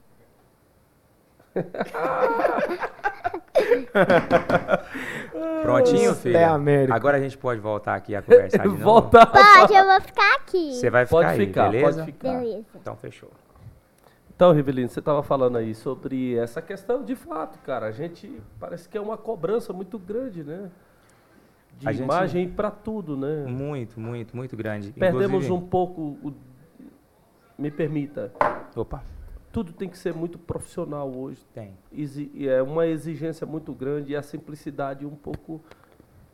Entendeu? Assim, Deixada, né? Deixada, cara. Isso Sim, é sim. um problema porque vocês dois estão aqui e eu, ah, todo mundo começou a perceber de que cada um começou na simplicidade mesmo. É claro que exige um aperfeiçoamento durante o tempo de maturidade. Tudo começa a se, tudo começa assim a, a, a ornar, a ficar bom. Mas ninguém começa bom. Ninguém começa bom. Todo mundo começa simples. Você quando avalia, quando você começou, você fala, não, não era tão bom. E, e o Marcelo também. Mas você não era esse cara de hoje. Era outro. E tem muita gente que está assim, iniciando. Né? Sim. Porque na verdade hoje, questão do. a- na verdade hoje a questão da, da galera é porque, igual nós estamos aqui, né? Nós estamos. é, também te amo, filha. Nós est- empolgada demais. Deixa só o papai concluir aqui, tá bom? Por favor. Beleza? Câmbio. As pessoas hoje elas são, elas são, elas vivem, elas vivem num mundo da comparação. Eu até falo muito com o Léo, que é um amigo, falo, mano, queria morar dentro do Instagram, porque no Instagram tudo é perfeito. No Instagram o pessoal vê só o resultado do processo que você não mostra para eles, Verdade. entende? Então, na verdade, tudo que as pessoas mostram dentro de uma rede social é o resultado do processo que ninguém viu. Sim. Porque o seu processo não tem como você mostrar, entende? Porque se você mostrasse o seu processo, as pessoas não queriam o seu resultado. Verdade. As pessoas só querem o seu resultado porque elas não viram o seu processo. Como elas não viram o seu processo, então elas. Filha, deixa o papai concluir aqui a fala, meu amor. Não é fácil, não, gente. Peraí. E vai vir mais uns três aí. Não, né? moço, tá doido. Vai, vai. Enfim, as pessoas só querem, elas só querem o seu, o seu resultado porque elas não viram o processo que você passou. Se elas tivessem enxergado o processo que você Teria passou, desistido. na hora. Então todo mundo quer o que é seu, mas ninguém quer passar pelo que você passou, certo? Então, qual que é o problema da, da- do mundo de aparência, né? Que é o que nós estamos falando, tanto dentro da igreja, desse negócio de estética, igual eu disse, olhei pro carro, o carro todo sujo, cheio de terra, aquela, enfim. E na hora eu rejeitei, no meu coração. Não falei, mas rejeitei, por quê? Porque o carro estava muito sujo Sim. né? Só que tinha um amigo meu comigo que era mecânico. O cara abriu o motor e falou, mano, esse carro tá zero, novíssimo. Legal. Eu falei, mesmo, mano? Ele falou, mano, esse carro tá zero, vai tranquilo. Fechou. Ganhei o carro de presente. O carro é realmente zero. Só tava sujo esteticamente. Lindo. Por dentro é maravilhoso. O motor maravilhoso. Entende? Muito melhor do que o meu dinheiro daria conta de pagar. Sim. Mas o, qual que é o problema? Porque o meu olhar estava na estética. E todas as vezes que o olhar da igreja tiver para a estética, nós deixaremos de olhar para o que Cristo sempre olhou, E Rivelino, isso daí que é também para vai aquilo que no, está dentro. Isso aí também vai naquela pergunta que ele fez pra você sobre a profecia. Entendeu? Tem muita gente que não acredita, igual ele falou. E tem gente que tá vendo a gente aqui também que não acredita. Não acredito. É igual aquilo. Isso aí responde também. Entendeu? Isso daí joga por terra tudo aquilo que o povo fala que não acredita. Mas como que não acredita? Você entendeu? Toda uma circunstância. Deus criou toda uma circunstância pra para ele ganhar o carro. O cara não andava com ele, o mecânico. O pastor virou pra ele e falou: Como é que é que o pastor O falou? pastor falou assim para mim, não, você faz o seguinte, se- olha o carro, se te agradar, amanhã você traz um mecânico para ver como é que tá, porque Amanhã. tem tempo que tá parado. Enfim, eu não sei se tá legal e tudo, mas eh, você traz para ver. Porque aí se tiver... Não, fala o nome desse pastor. É o pastor Gil, da Lapidando Tesouros. Inclusive, ele cuida de uma casa de recuperação. Sim. Entende? Que Deus Enfim. abençoe ele, Rivelino. Amém. E de um lugar um também. coração generoso desse. Não é? Muito generoso. Entregou um carro pra você. E aí, eu tava a pé, pedi para ele me buscar. Falei, pastor, o senhor tem que me buscar, tô sem carro e tal. E ele disse para mim assim, é, quando eu cheguei lá depois do culto, meu filho, por que, que você tá a pé? Eu expliquei para ele a situação. Enfim, e ele falou, não, nós vamos resolver isso. Porque é aquilo que a gente tava falando. Quem é capaz de se amar, ama o próximo com muita facilidade. O problema grande da- da- do nosso povo hoje é que a gente não ama. Sim. Entendeu? Se a gente amasse realmente de fato, a gente faria muito mais do que a gente faz. Enfim, mas a estética, ela nunca pode superar o interior. Aquilo que nós somos por dentro. Então, a maioria das pessoas que Mas olham para a estética, Aí elas- que vai. Va- Tem muito cara hoje que canta e prega hoje aí que. ah, pouco conteúdo do evangelho, muita influência desse sistema que é um entendimento de que para você conquistar você tem que ser um cara. Aí eu falo assim, você tem que ser um profissional, que você tem que apresentar um show Exatamente. mas que isso não redunda em mudança de vida porque o Espírito Santo não está agindo. Exatamente. Então existe hoje no meio de vocês e vocês que estão é, você conhece muito mais do que a gente, porque a gente está no gabinete da igreja, no dia a dia do irmão ali, a gente não está tão próximo, mas tem cara que ele entra dentro desse mercado, que é um mercado de, de cantar gospel, né? que, é um, que é um mercado também, e as motivações dele não tá assim, é para a glória de Deus, é para edificar a igreja, é, é orar aqui, para que o Espírito Santo haja, tudo, tudo dele está envolvido. E aí, aí vem aquilo que a plateia, o auditório quer. Você, ele faz a leitura do que a, a, o auditório quer e ele entrega. Que o auditório quer, ele entrega, mas não há e isso é um perigo, cara. Perigo. Porque cada um se alimenta daquilo que vai saciar a fome que ele tem. Te dar um exemplo. Você está com fome, muita fome mesmo. Muita fome. Aí você vai sair, vai pegar a sua família e geralmente você come um exemplo, né? Em um restaurante chique, top. Geralmente você come num restaurante chique, um restaurante top, né? Só que você não vai lá. Por quê? Porque esse restaurante chique, esse restaurante top, ele é gostoso. Só que o prato não mata a sua fome. Aonde você vai ir? Vamos embora da vida. Fazer o comercial aqui. Sim, Filha, é de graça. Um só um minutinho, deixa o papai concluir. Pera aí, pera aí, que senão o pessoal do YouTube... Vou abrir daqui vai. a pouco o seu microfone para um você falar com ele. Só um minuto. Gorinha.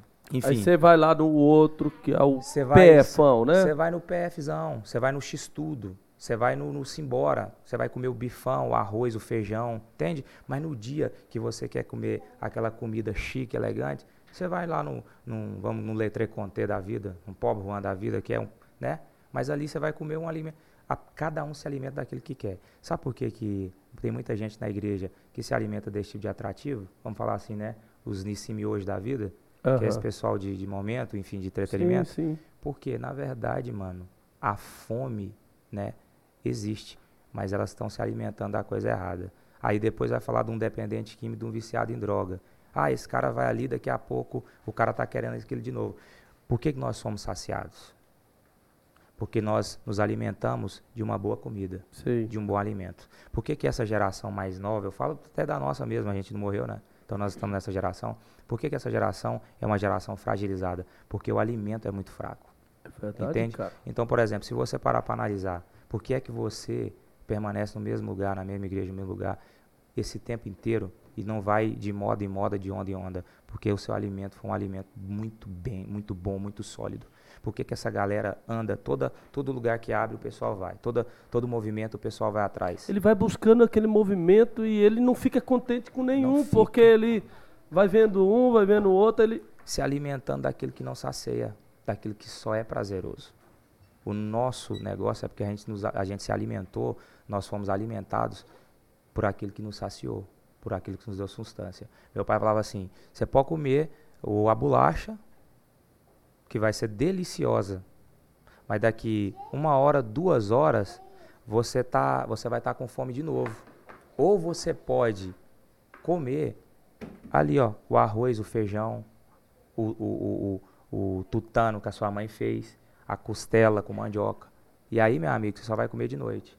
Por quê? Porque o alimento ele está totalmente relacionado às pessoas que, que procuram aquele que querem para comer, entende? Então, o erro está no alimento, sim, mas também está nas pessoas que, que pagam para ter esse tipo de alimento. Então, Pedem aquilo. O problema não é, muitas das vezes, pastor Marcos Sérgio, nem o cara que vira um entretenimento. O problema são que as pessoas vão manter esse entretenimento. E sempre não, vai atrás. Sempre vai atrás. Vou dar um exemplo para o senhor aqui. Se a pessoa for te ouvir, que eu, eu já ouvi várias vezes, estou uhum. falando porque eu já ouvi várias vezes.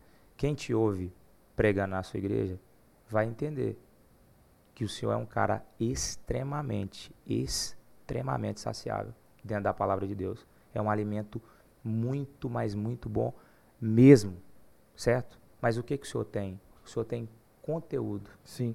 O senhor tem aquilo que é interno.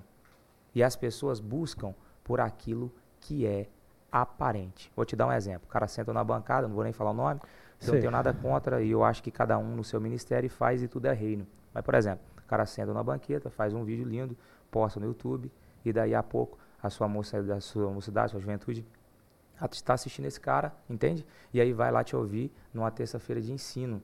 E aí ela começa a comparar o que o senhor está ensinando com o que o cara fala lá. Por quê? Porque quem ensina vai, na verdade, fazer a, com você aquilo que você não quer, que é o quê? Mudar. Tirar Sim. você da sua zona de conforto e colocar você para uma zona de ação. Certo? O cara do YouTube quer simplesmente que você ame o que ele está falando. Por quê? Porque lá ele ganha com like, curtida e sua permanência.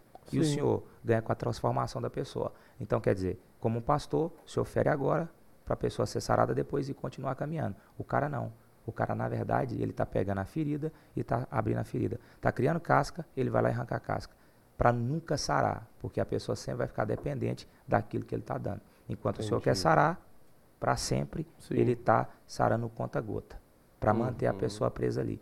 Aí um dia que a pessoa precisa, né? De alguma coisa, ela vai mandar um direct para esse cara, esse cara não vai responder, ela sabe quando? Nunca. Ou em 2095. É, só se for.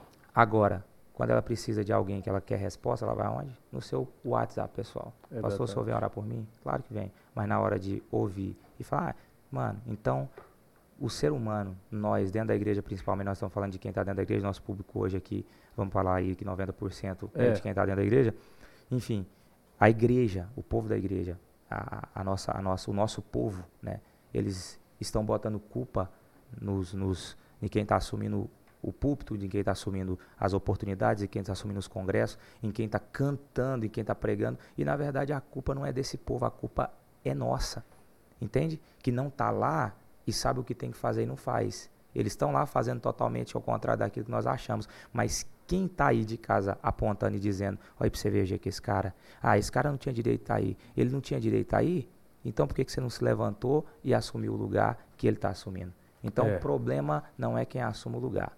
O problema é quem está sentado reclamando de quem assumiu porque não teve coragem de se levantar para fazer melhor. Entende? E toda vez que a igreja não fizer melhor, alguém lá de fora vai fazer. Ah, Marcelão. Foi forte essa daí, hein? Tal. Rapaz do céu. Hoje já tem a palavra de hoje à noite já. Já não. Hoje à noite você tem agenda? É, essa daí não tem no Google. Você vai pra onde hoje? Meu estilo perto do microfone. Ah, desculpa. Calma já agora.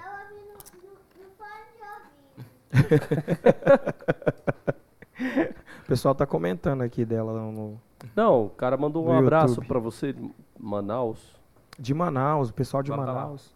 Vocês vão estar lá dia Vamos 20 tá lá. e... 4, 24 até o dia Léo 26. Pontes. e- Léo Pontes, abração. Léo Pontes. Pontes é o líder. É o líder de jovens lá da Ele é igreja o do? Primícias Church. Reinaldo, pastor. Legal. Como é que é o nome dele? Você vê Pastor Manaus. Sandro Porto. Pastor Sandro Porto. Manaus, cara. Manaus. Longe, bom demais, né? Rivelino, Bom, fala meu líder. hoje... Fala um repertório seu aí que você canta. Hoje meu repertório ele é muito eclético, né? Você vai... Não, isso é verdade. Você vai, você vai de bleia mesmo até Até- worship. Sim. Eu costumo dizer, pastor Marcos Sérgio, que todo itinerante, né? Eu, eu não gosto Sim. muito dessa palavra, não, vou ser sincero. Evangelista, Também você não gosta? Vamos falar, evangelista melhor. Legal. Todo evangelista, tanto que, que vai para pregar ou que vai para cantar, ele tem que estar preparado para o ambiente que ele vai ocupar. Camaleão, É. né, Rivelino? É, camaleão. Você não, você não vai, por exemplo, o Marcelo esses dias foi cantar lá na, no Senado, né? A primeira coisa que ele me perguntou, Ah, isso aí, cara. louco, né? Deixa eu te falar. Você não foi convidado. Não, mano, não fui, mano. Não fui. Eu gerei expectativa quando ele pôs lá, achei que ele ia fe- era deputado federal, sei lá, alguma coisa. Eu pensei que ele iria vir pra cá com número já. Mas, mano, O pastor é o- teve gente me ligando. Boni, tá tudo bem? Se precisar de alguma coisa. é, Tô aqui, viu? Deputado, o que que é? mano, Você vai pedir força, aliança? Como é que é? Quem que você viu lá de político lá? Eu- Lá eu vi o... Você foi no é, gabinete de quem? Eu tava no do senador, do... do Luiz Carlos do past- Carmo. É, do Luiz, do Luiz Carlos do Carmo. Isso. Eles me chamaram, eles não me conheciam, né? Ó, Aí eu cheguei lá e eles viraram pra mim, mas, cara, difícil, você conhece todo mundo.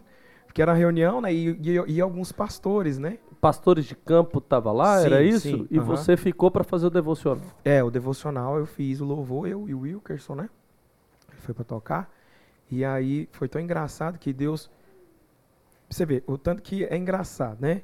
Tem gente que, e- que fala assim, mano, eu vou te indicar. Tem gente que tá perto da pessoa, Rivelino. Até pensa em falar o teu nome. É seu amigo. Tá voltando agora em outro assunto, né? Sim, sim. Sobre uma pessoa te ajudar. Sim.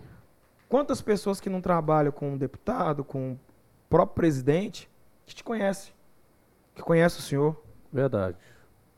eles passam pela cabeça dele, não, eu vou indicar alguém. Quem? Cara, eu podia indicar essa pessoa.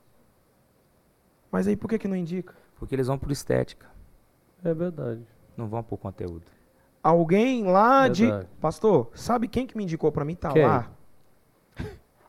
O Lucas, ele congrega lá na, na igreja de Formosa, Pastor Massivon. Sim. A- a- a- uma das assessoras do, do senador, ela congrega lá em Formosa, Assembleia de Deus, lá com o pastor Massivon. Sim. Ela falou, quem me indicou você foi o Lucas. Eu nem perguntei porque. Ela foi o Lucas, o líder de jovens de, de lá. De lá, falou. Então, assim, É o Bonnie. Boni, traz o Boni. Então, assim, eu pensei que era até um, um, um golpe, né? Eu falei pro Ivelino, eu falei, Ivelino, acho que alguém tá passando um trote pra mim aqui, cantar pro senador, irmão. da República.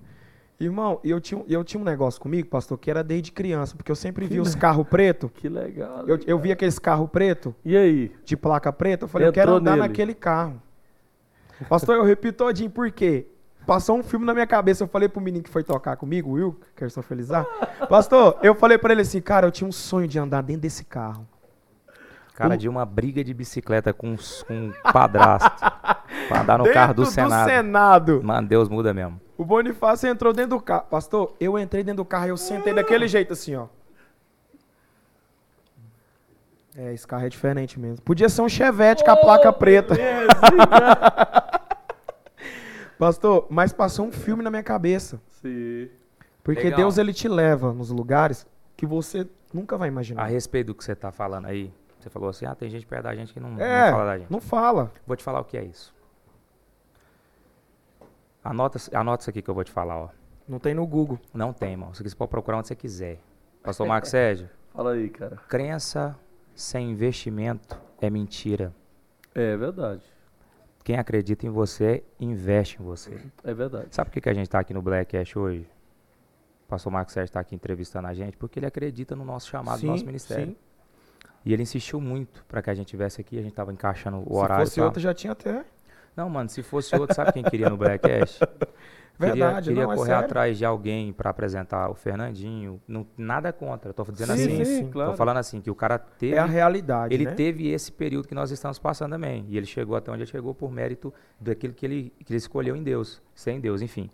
Mas é, esse processo, esse, esse ponto né, de chegada de quem acredita e quem investe é muito louco. Por quê? Porque crença sem investimento ela é mentirosa. É verdade. Entende? Então, só investe em você, quem realmente. Tanto que o Rivelino tá falando Acredita. é verdade, é só quem acredita. Muita gente passou lá.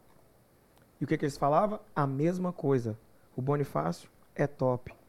O Bonifácio é benção. O Rivelino é benção. O pastor Marcos Sérgio é benção. Mas aí na hora que acontece alguma coisa, não é benção? É. Na hora de abençoar. é né? isso que eu fico pensando. Você entendeu? Na hora de abençoar, que tem a oportunidade para chegar e apresentar. Não fala. É isso que eu quero que o pessoal que tá vendo, para ela dar atenção a quem tá do lado delas agora. Porque o tempo é assim, ó. É. Eles, é, um, é um sopro, pastor. Um sopro. Esses dias o Gessé, onde ele morava, negão? No Moço. interior.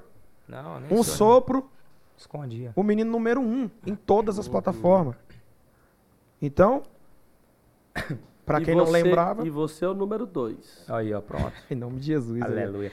Mas falando a respeito do pastor falou pra você, tipo, você foi lá no Senado, certo? Sim, Pra ir no Senado você teve que usar uma roupa específica pra entrar no ambiente. sim. Por ah, quê? do ambiente. Porque você teve que respeitar o ambiente que você tava Com pisando, certeza. certo? Com certeza. Então, quem Comprou uma roupa nova, né? Você, uai, tá doido? Você foi terno e gravata lá. terno. Terno eu usei. Terno. Porque não tava tendo algumas coisas lá, aí podia entrar de, de blazer, né?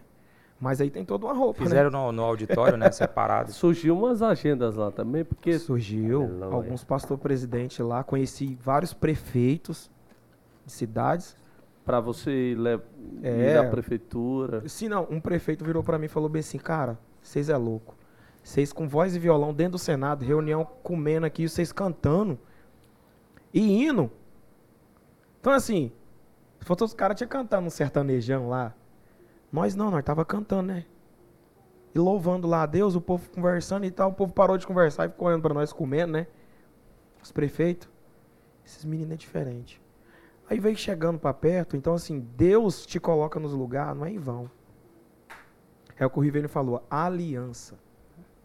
Entendeu? Tem toda uma. Não, e sobre repertório lá, por exemplo, você teve que mudar o seu repertório. Mudou né? todo o repertório. Cantou o que lá? Lá eu cantei. Batom de cereja. Será, cara? Vai ser Lá eu cantei. disciplinado. É, cara. músicas mais conhecidas, hinos mais conhecidos. Raridade. Você é um espelho que reflete. Músicas mais conhecidas. Entra na minha casa. Entra na minha vida. Aí, então assim, quando for com os pastores, não. Aí já tinha um repertório mais, mais tranquilo, né? Mas mesmo assim, como era um Quantas horas diferente. cantando, mano? Uai, eu comecei a cantar das sete até a hora do jantar, que era nove, nove e meia. Duas horas e meia cantando. Cada música, cinco minutos. Podia pegar as músicas da Ana Paula Valadão, Eu Diante já do tava Trono. sem repertório, três dias lá. 15 minutos cada um. É, mano. Não, eu No pegava. Gênesis, ele disse haja. Aí vai, mano. Aí Apocalipse. Vai. É, é, o senhor falou também, pastor, sobre. O que, que foi que o senhor Repertório. Repertório. Repertório. Repertório? Repertório. é Ah, quem assim- eu conheci lá? Ah, quem tá. conheceu é, quem foi? É Eu conheci, eu conheci o. Eu queria falar, eu conheci o, o- Como é que é o nome dele lá? Romário. Romário. Ó, Engraçado, né? tirou foto com o cara? Tirei tietou, foto não? com ele, tirei foto com ele. Ele é, aí, sena- ele é senador, né? senador. E ele falou pra você, meu peixe? Meu peixe. Não, ele tava bem serião lá no dia. Tinha acabado de sair de uma, de uma reunião meio tensa lá, dizendo eles lá. Saiu meio voado, meu mesmo peixe, assim ele ainda peixe, falou ele com fala nós pros caras do futebol, né? É, os caras da, da quebrada dele. Então, assim, eu conheci o, o delegado Valdir, conheci várias pessoas lá. Conheci um deputado de, do Mato Grosso do Sul. Mas delegado Valdir, ele tava lá no Senado, é porque ele tem vontade de ir pra lá, porque ele não é senador. Não, eu fui lá no, no- no- eu fui lá no dos, dos deputados. Ah, dos federal. deputados, por isso Fui lá, eu fui lá, fui lá O conhecer. Romário já é senador mesmo. Sim, o, o Ronaldo, ele- o, ele- o Romário tava lá. E aí nós, nós terminamos, assistimos, né? a- é uma é audiência que fala, não sei como é que fala lá. É, É, tipo isso. uma sessão. É, a sessão. Ele terminou a sessão, nós ficou esperando ele terminar a sessão. E aí, como o menino que ele é jogador também, né? O Wilkerson Felizardo, ele, ele é jogador, eu falei, mano, vai perder a oportunidade? É o Romário. Aí os caras falaram, não, pode ficar tranquilo, que aqui dentro você tá. Eu falei, olha aí, rapaz, tô dentro do mistério. Deus coloca a gente no lugar certinho. Tirou foto com o homem. Tirei Quem também. diria, né, mano? O cara sai da borracharia em São Miguel do Araguaia, Fala da borracharia. vai não. cantar no Senado. Não, mas, ei. Vamos falar de, vamos falar de repertório? Ah, o repertório. Fala aí, seu repertório hoje. O senhor falou do, das músicas animadas, né? Muita gente pega no meu pé do Rivelino. Por que vocês têm essa característica? Porque, é, o pula-pula, né, Rivelino? É, e do Douglas também, o Douglas o Boy. pode Dogão, o né? Dogão Pula pra caramba. Como Ele é que faz pouco. aquele cara pular daquele jeito? é montagem. É montagem, né? Não. Ele pinga. Ele pinga. Ele pula aqui. Ele vai matar, nós. Pastor, o povo... Não, e é engraçado que todo lugar Eu que a tenho gente uma chega... foto de você lá no, no Alphaville, cara. Você pulando aqui assim, ó. O púlpito tá bem assim, ó. E você pulando aqui. Cheguei lá na- em Araguapaz, o bispo, a bispa, né? Os pastores presidentes, todos no congresso de jovens, o pastor Senivaldo. Riba, riba! Aquele jeitão dele, né? O bispo tá aqui hoje, né? Eu quero. Aquele pulo, hein? Eu quero, eu quero, É, eu quero. ver. Ele fala assim, repetindo. É. Eu quero, eu quero, eu quero, hein? Eu quero aquele pulo aqui. Eu quero- Riva, riva. Eu quero, eu quero, eu quero. Riva, ó. O bispo, a bispa tá aqui. É, e vai ser bom O pra eles verem. ó, bispo, bispo, O bispo, é o bispo, o bispo, né? umas O 500 bispo. vezes. Esse é o bispo, o homem, o homem, o homem, o homem. Tá aqui, Senivaldo, ele é tá top. aqui, tá aqui, olha aqui, ó, top. tá aqui. Tá aqui, olha ele. Aqui, tá aqui. Moço, o bispo pegou o microfone e falou assim: Meus irmãos, Paz do Senhor, eu quero só deixar o recado aqui pro Rivelino. O Henrique vai cantar uma música aqui, aí depois você vem e canta três músicas e aí me devolve. A gente vê esse pulo aí depois, né? Eu já entendi o recado, né, irmão? o anjo do Super O pai Bonder falou pra ele. veio, meu amigo, e pregou meu pé no chão. Pastor, o sangue tava coçando. A mão dele, tá, o pé É. dele tava coçando pra pular no dia. amigo, O anjo do Super O anjo do. Super Bonde. eu cantei além do Rio Azul pra pensar que eu tava dentro de uma canoa. Não teria nenhum risco de, de pular. Não, mas nessa- nesse negócio de, de, de, de púlpito, de repertório, de, de ambiente, é muito engraçado que teve uma situação comigo que eu vou contar aqui no, no Blackcast, né, pra ficar registrado, que na verdade tem, tem coisas que parece que vai dar ruim, mas é pra bom, pra coisa boa, né, pra bem. Eu tava cantando no Congresso dos Conectados em, foi em novembro, eu acho, e eu tava com 98 quilos, tava pesado, mano, tava bem, tá, pai tava, tava largo, mano. E hoje aí? Hoje eu tô com 80, graças a Deus. 18 quilos a menos. E aí eu tava com 98 quilos, bem pesado. E aí eu lembro que a gente tava cantando e, e o, o Jesus, que é o mixador de som, falou assim, no, no ponto do- dos meninos. Fala pro Riva respirar, tomar água, que ele tá ofegante. E eu realmente tava, né? Jovem, mano. Você tá maluco, a sede lotada e, os- e a galera pra cima. Mas é pra cima. E eu respirei, né? O menino veio correndo, falou no meu ouvido, ó, o, o mix de som pediu pra você tomar água e respirar, né? E a galera lá em cima, eu fui lá, tomei água, respirei. Terminou uma música pra gente passar pra outra, eu fui fazer uma brincadeira. Aí eu, Aí, tá. Eu acho que eu lembrei. ah, eu falei assim, rapaz do céu, o que que é isso, gente? Cansei, meu Deus do céu, tô sem fôlego aqui. Ou eu emagreço, pego uma forma pra cantar pra jovem, ou vou ter que cantar pra Cib. Quem tá assistindo a live pelo YouTube, Meu Deus. a bispa, cara. Não, moço, não. Ai, Trem que, tipo assim, n- improvável de acontecer. Uai, mas a bispa tava assistindo. Terminei de cantar, o povo naquela alegria, felicidade. O Bira me chama, fala assim, mano, foi bom, hein, cara? Foi top demais. Foi. Foi bem assim, a bispa mandou aqui, ó, só pra te falar. Aí a bispa mandou assim pra ele. Fala pro Rivelino que as irmãs da CIB não são é, cansadas não, viu? Colocou risos, né? Esse riso, na verdade, foi o que salvou a mensagem. Mano, na hora o Sub-Zero entrou dentro de mim, mano. Gelei Meu todo, Deus meu do amigo. Céu, cara. Sabe, mano? Aquela pegada icebergiana, mano. Dá sabe? não.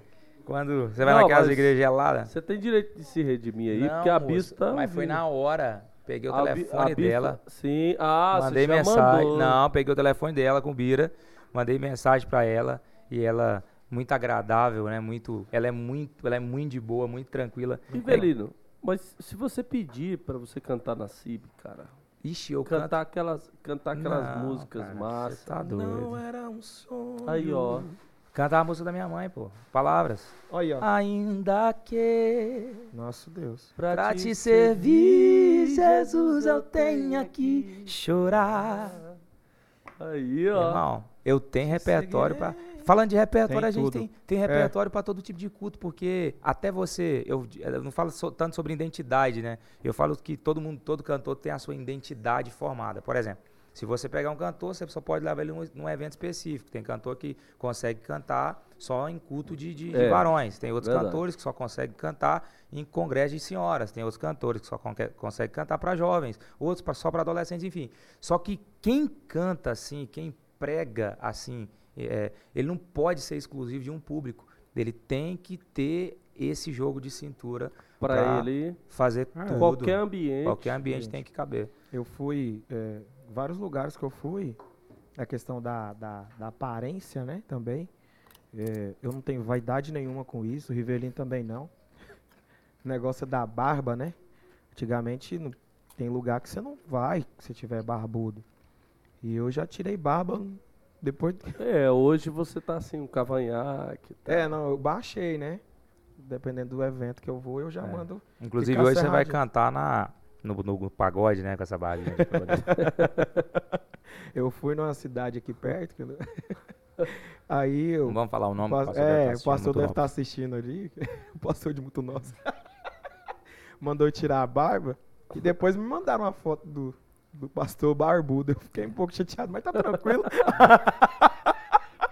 Rapaz, minha barba tava tão bonitinha. É porque você tirou a barba, ele foi lá e pegou e colocou nela. Opa, essa barba. Opa, Aí que você não mandou aquele versículo pra ele que antes de tirar a trave do olho dele, Meu Deus. você mandava só assim, ó. Só uma travinha. É, ué, não é?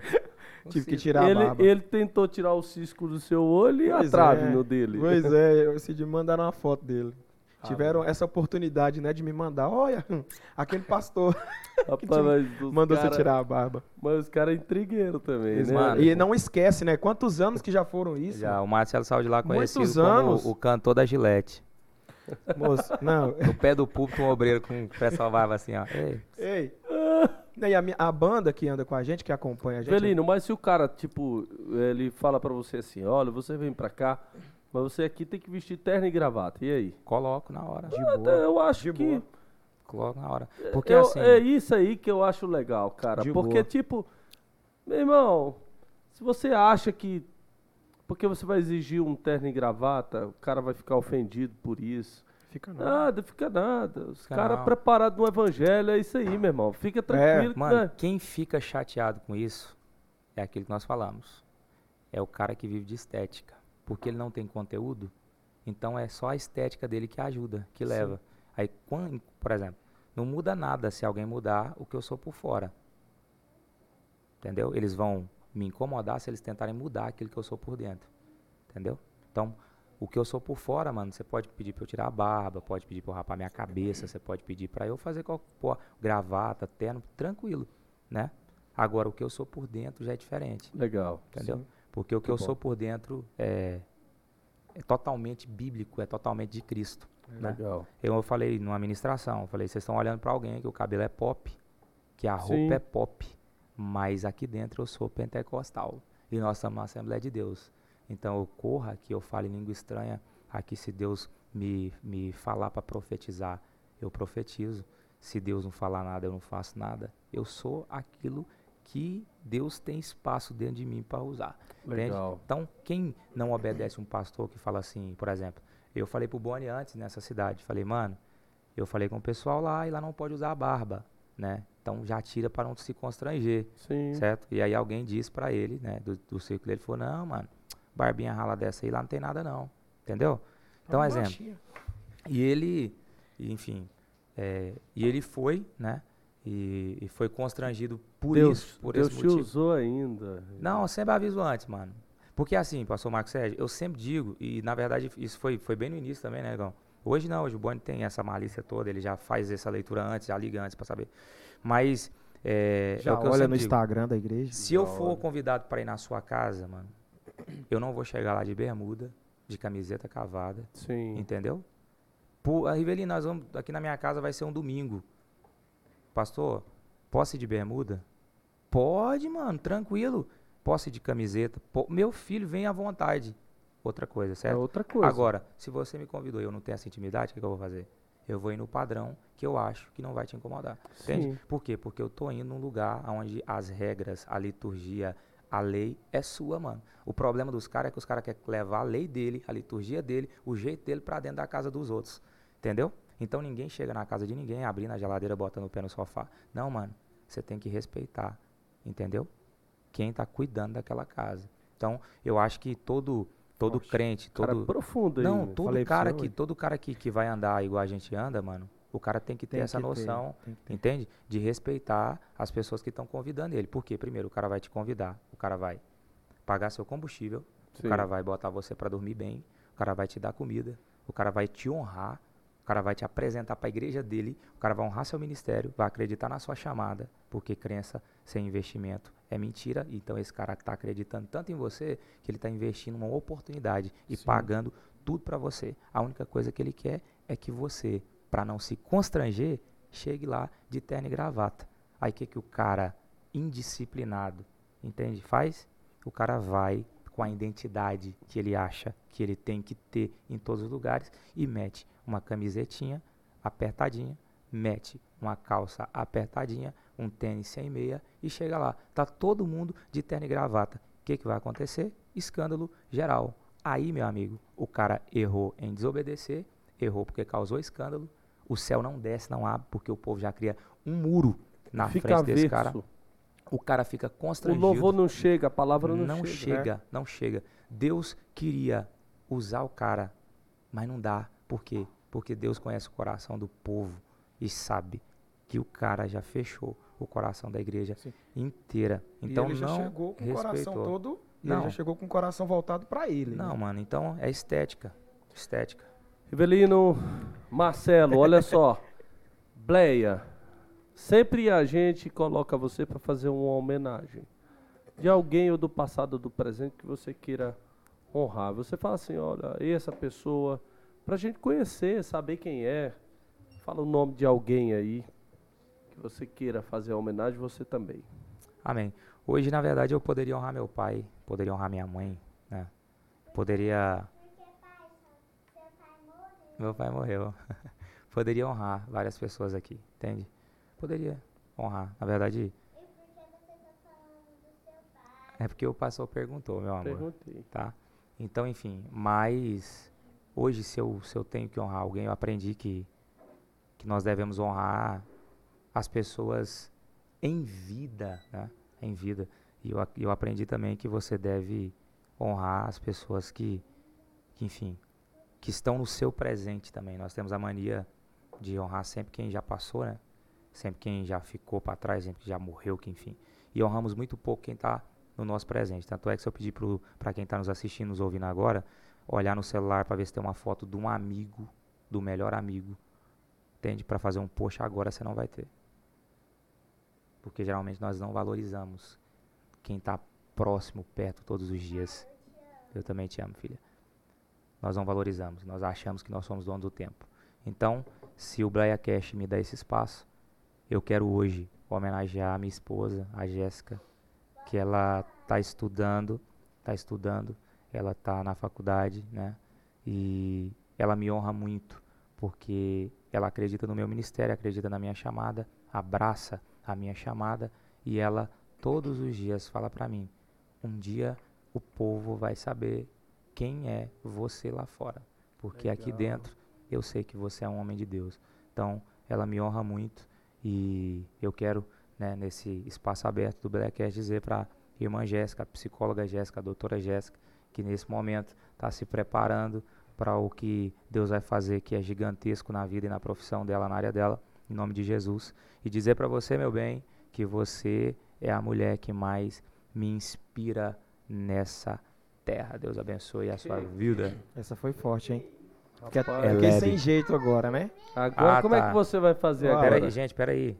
E tem a minha filha também, que já comeu toda a batata. Olha isso aqui, ó. Comeu, me dá aqui. O olha pão aqui. da ceia. Ó o pão.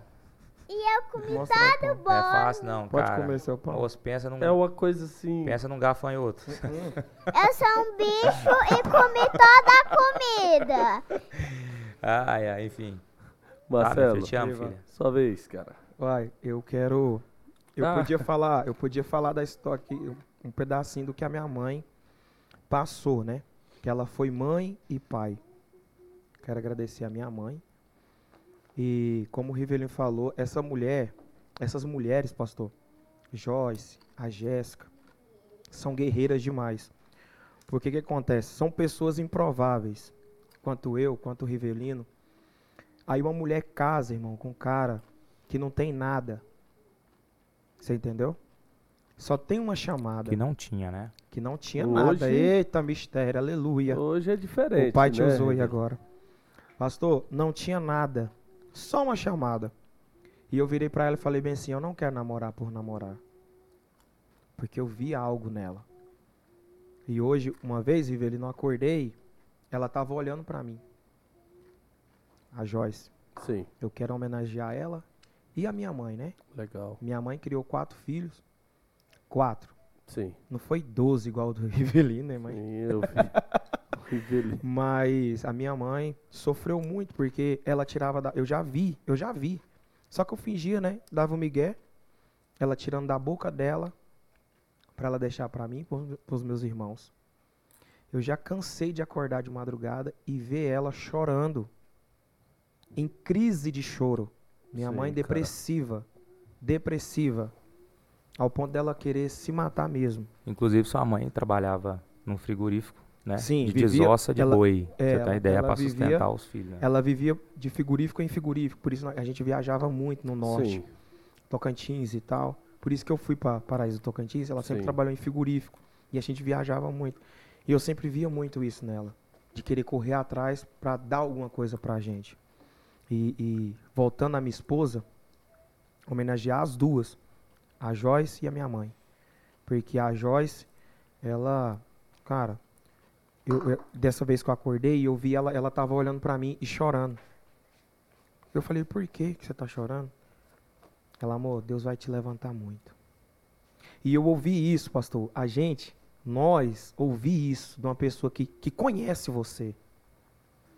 Que conhece você. Uma ministração, você tá lá ministrando e você desce, a pessoa tá chorando. Te abraça e fala assim: Deus vai nos levantar nessa terra. Então essa pessoa acredita em você. Deus realmente colocou essa pessoa do seu lado para te sustentar mesmo. Porque se não fosse a Joyce, eu já tinha desistido. Porque a gente é ser humano, a gente pensa em parar. Eu quero mandar um abraço para ela e falar que eu amo ela. E obrigado pela força, né? Por acreditar. Não vou falar da borracharia, mas vou falar do Lava Jato. a borracharia é paia. Eu quero mandar para Ministrar ela, na Joyce casa do Kelly. oleiro, mano. Joyce Bonifácio, te amo. Te amo, te amo, te amo. Essas duas mulheres guerreiras, minha mãe, Sua mãe, E o ela? nome dela. Marinês, Marinês Braga. Que legal. Amo demais. Nossa, Deus. Até tiro de 12 a mãe do Marcelo. Ela tirou no urubu esse dia, acertou na porta. Moço. Pensa, irmão. Eu falei, se fosse alguém chegando, ela tô nem aí. Você é louco, irmão. Deus me livre. Uma das coisas que o evangelho precisa, porque para gerar essa energia, essa, essa força que mantém a pessoa perseverante, existe uma coisa por trás que só o indivíduo tem, chamada entusiasmo. A pessoa entusiasmada, ela consegue fazer qualquer coisa muito difícil. E existe, a partir, a partir da, da perspectiva do Espírito Santo, a pessoa que entende o chamado e ela sabe que o que ela está fazendo é tão precioso, tão caro, ela tem dó da humanidade, ela ama o Evangelho, ela tem deleite com o reino. Então, quando ela gira essa, é, quando tem essa perspectiva, a pessoa enfrenta qualquer coisa. É o que eu vejo na vida de vocês dois um entusiasmo que não é só na música, não é só no estilo musical, não é só. É um entusiasmo para a vida no reino de Deus. É um entusiasmo que, de fato, quando a gente. Toda vez que eu vejo o Revelino, e eu vi poucas vezes o Marcelo, mas as vezes que eu vi o Marcelo, eu vi essa alegria, essa adoração com entusiasmo, essa alegria, Rivelino, no dia a dia, cara, que incendeia a gente, que faz a gente ficar bem, de que a gente, quando aproxima de vocês, essa maneira leve de viver, esse evangelho hard, ele não é real. Essa maneira leve de viver, essa maneira que Jesus nos ensinou. Então, eu vejo isso na vida de vocês e eu vou dizer, pela idade que vocês têm, é só o começo Amém. Amém. de que Deus tem muita Glória coisa para você, Rivelino, e também para você, Marcelo. Acredito nisso. De que Deus tem muita coisa boa para você, Amém, porque vocês são crentes, são de família, são talentosos, são meninos que mantêm a essência do evangelho. Então, Deus vai abrir inúmeras portas para vocês. Amém. Amém. Viu? Eu fico muito feliz em receber você, Rivelino, aqui, de todo o coração, cara. Que eu sou fã de você, você sabe A alegria é disso. minha. E eu fico muito feliz em receber Amém, você, Marcelo. Amém, pastor. De verdade, meu irmão. Obrigado. Eu agradeço muito por você estar aqui. Amém. Nós vamos ter o segundo aqui, porque tem coisa aqui da borracharia que ainda não veio. Tem. Mas tem Da É. tem Ah, história Não demais. Viu? Irmão, essa ele tem que contar aqui. Muito obrigado. Obrigado, pastorzão. Valeu demais. cara. Obrigado, tá. pastor. Pra encerrar, o senhor falou sobre música aí, e eu quero. Você falou assim que é bom ver vocês e saber que vocês não vivem só de música, né?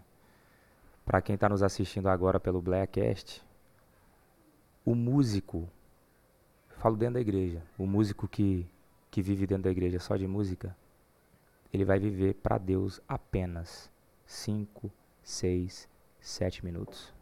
Porque é o tempo que uma música dura. Entende? O músico tem que viver de secreto, Legal.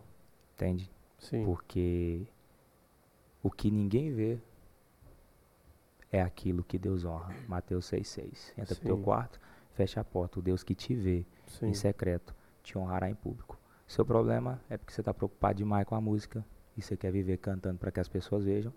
E aí você está cantando para a pessoa errada. Sim. Porque na verdade as pessoas estão ouvindo o que a gente canta, mas a gente está cantando para alguém que ninguém vê. É. Esse cara que ninguém vê é o cara que está no seu quarto, quando também ninguém está te vendo. Então quem vai te honrar é aquele cara que ninguém está vendo. É verdade. Show. É Deus. Show, então, filho, Deus. não vive de música não. Viu? Vive de secreto, que Deus vai te honrar Pastor, demais.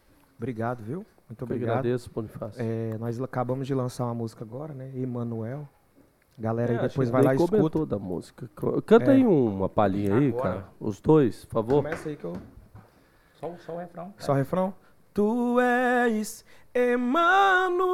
Emanuel, Deus conosco, Deus conosco eis. Tu és Emanuel, Deus conosco, Deus conosco eis. Glória a Deus, lançamos essa canção aí. Emanuel. E o Revelino entra que horas aí? Ele entra no mistério, né? Ele fez uma. Ei, rapaz do céu, tem uma ministração forte lá. E ele entra na. Me jogou numa Nome- dinamite, né? Aí, mano? lá, aí. no nome tão grande. Não, me jogou na Ô, dinamite. sua voz ficou diferente. me jogou na dinamite. Sabe por quê? Pastor Marcos Sérgio, rapidinho, gente. Me jogou na Ô, dinamite. você, mandou colocar alguma coisa Não, na sua mano, voz? escuta essa. Eu tô indo, Um eu tô indo lá pra, pra, pra, gravar, pra gravar, mano. Já era o clipe, a valendo, voz, tudo.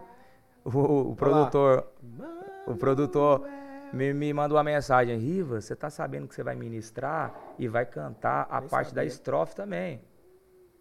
Eu indo lá pro, pra, pro local da gravação, que foi na Igreja Sim. O Morada. cara vai participar falei- do trem, não sabe a letra. E eu falei assim, uai, mano, o Marcelo me mandou aqui outra coisa, mas beleza, né? Ué, fazer o- agora preparei a ministração dentro do carro, Certo. indo. E aí, pra- cara? E aí chegou pra lá, nós teve Mas que, por isso que o céu que moer, mas no próximo Blackcast, com certeza a gente vai. E outra, se você estiver curioso pra saber disso, a gente termina aqui igual o Netflix, né? Então você vai procurar no YouTube aí, Marcelo Bonifácio, e já era. Arrasta. Rivelino Américo. Emanuel, se inscreve lá no nosso canal, Rivelino Américo, Marcelo Bonifácio, né, pastor? Isso é muito importante. Legal, não. E hoje, uai, Marcelo, mas isso é lógico, porque an- antes a gente perguntava onde está o seu CD, onde está a sua fita, Sim, onde está o seu LP para comprar, para ajudar. Hoje o cara ajuda ouvindo, velho. Ouvindo, views, né? Pô, o trem tá, fa- o, o trem tá fácil, velho. Você tem o, o aplicativo, É, as plataformas as digitais. plataforma digital. Quanto que custa você ir agora lá no YouTube, seguir o cara? Ouvir dez vezes a música dele, colocar alto para sua esposa e seus filhos ouvirem. Vai edificar a sua vida, vai ser bênção para você. É. Deu, irmão, e tá abençoando, porque não Muitas sei se vidas. você sabe, mas tá chegando lá, 30 mil, 40 mil na conta dele. É lebe. Eita, eu recebo, aleluia. Todos os sábados, a partir das 16 horas, nós nos encontramos aqui no YouTube. Hoje co- começou um pouco mais cedo, às 15h30, mas sempre você vai ouvir convidados aqui muito especiais que trazem conteúdos de espiritualidade cristã dessa forma aqui, ó, criativa, contemporânea, para edificar e transformar você e sua família. Obrigado aqui. Hoje à tarde nós tivemos aqui o Marcelo Bonifácio e o Revelino Américo. Mas próxima semana outros convidados estarão aqui. Que Deus abençoe o seu lar, sua família durante toda essa semana. Obrigado, Estezinha. Valeu demais. Bate aqui. É top o podcastzinho, Bleacast. Ela vai estar aqui presente com a Marina, vai ser show, hein? Show demais. Grande abraço, com Deus.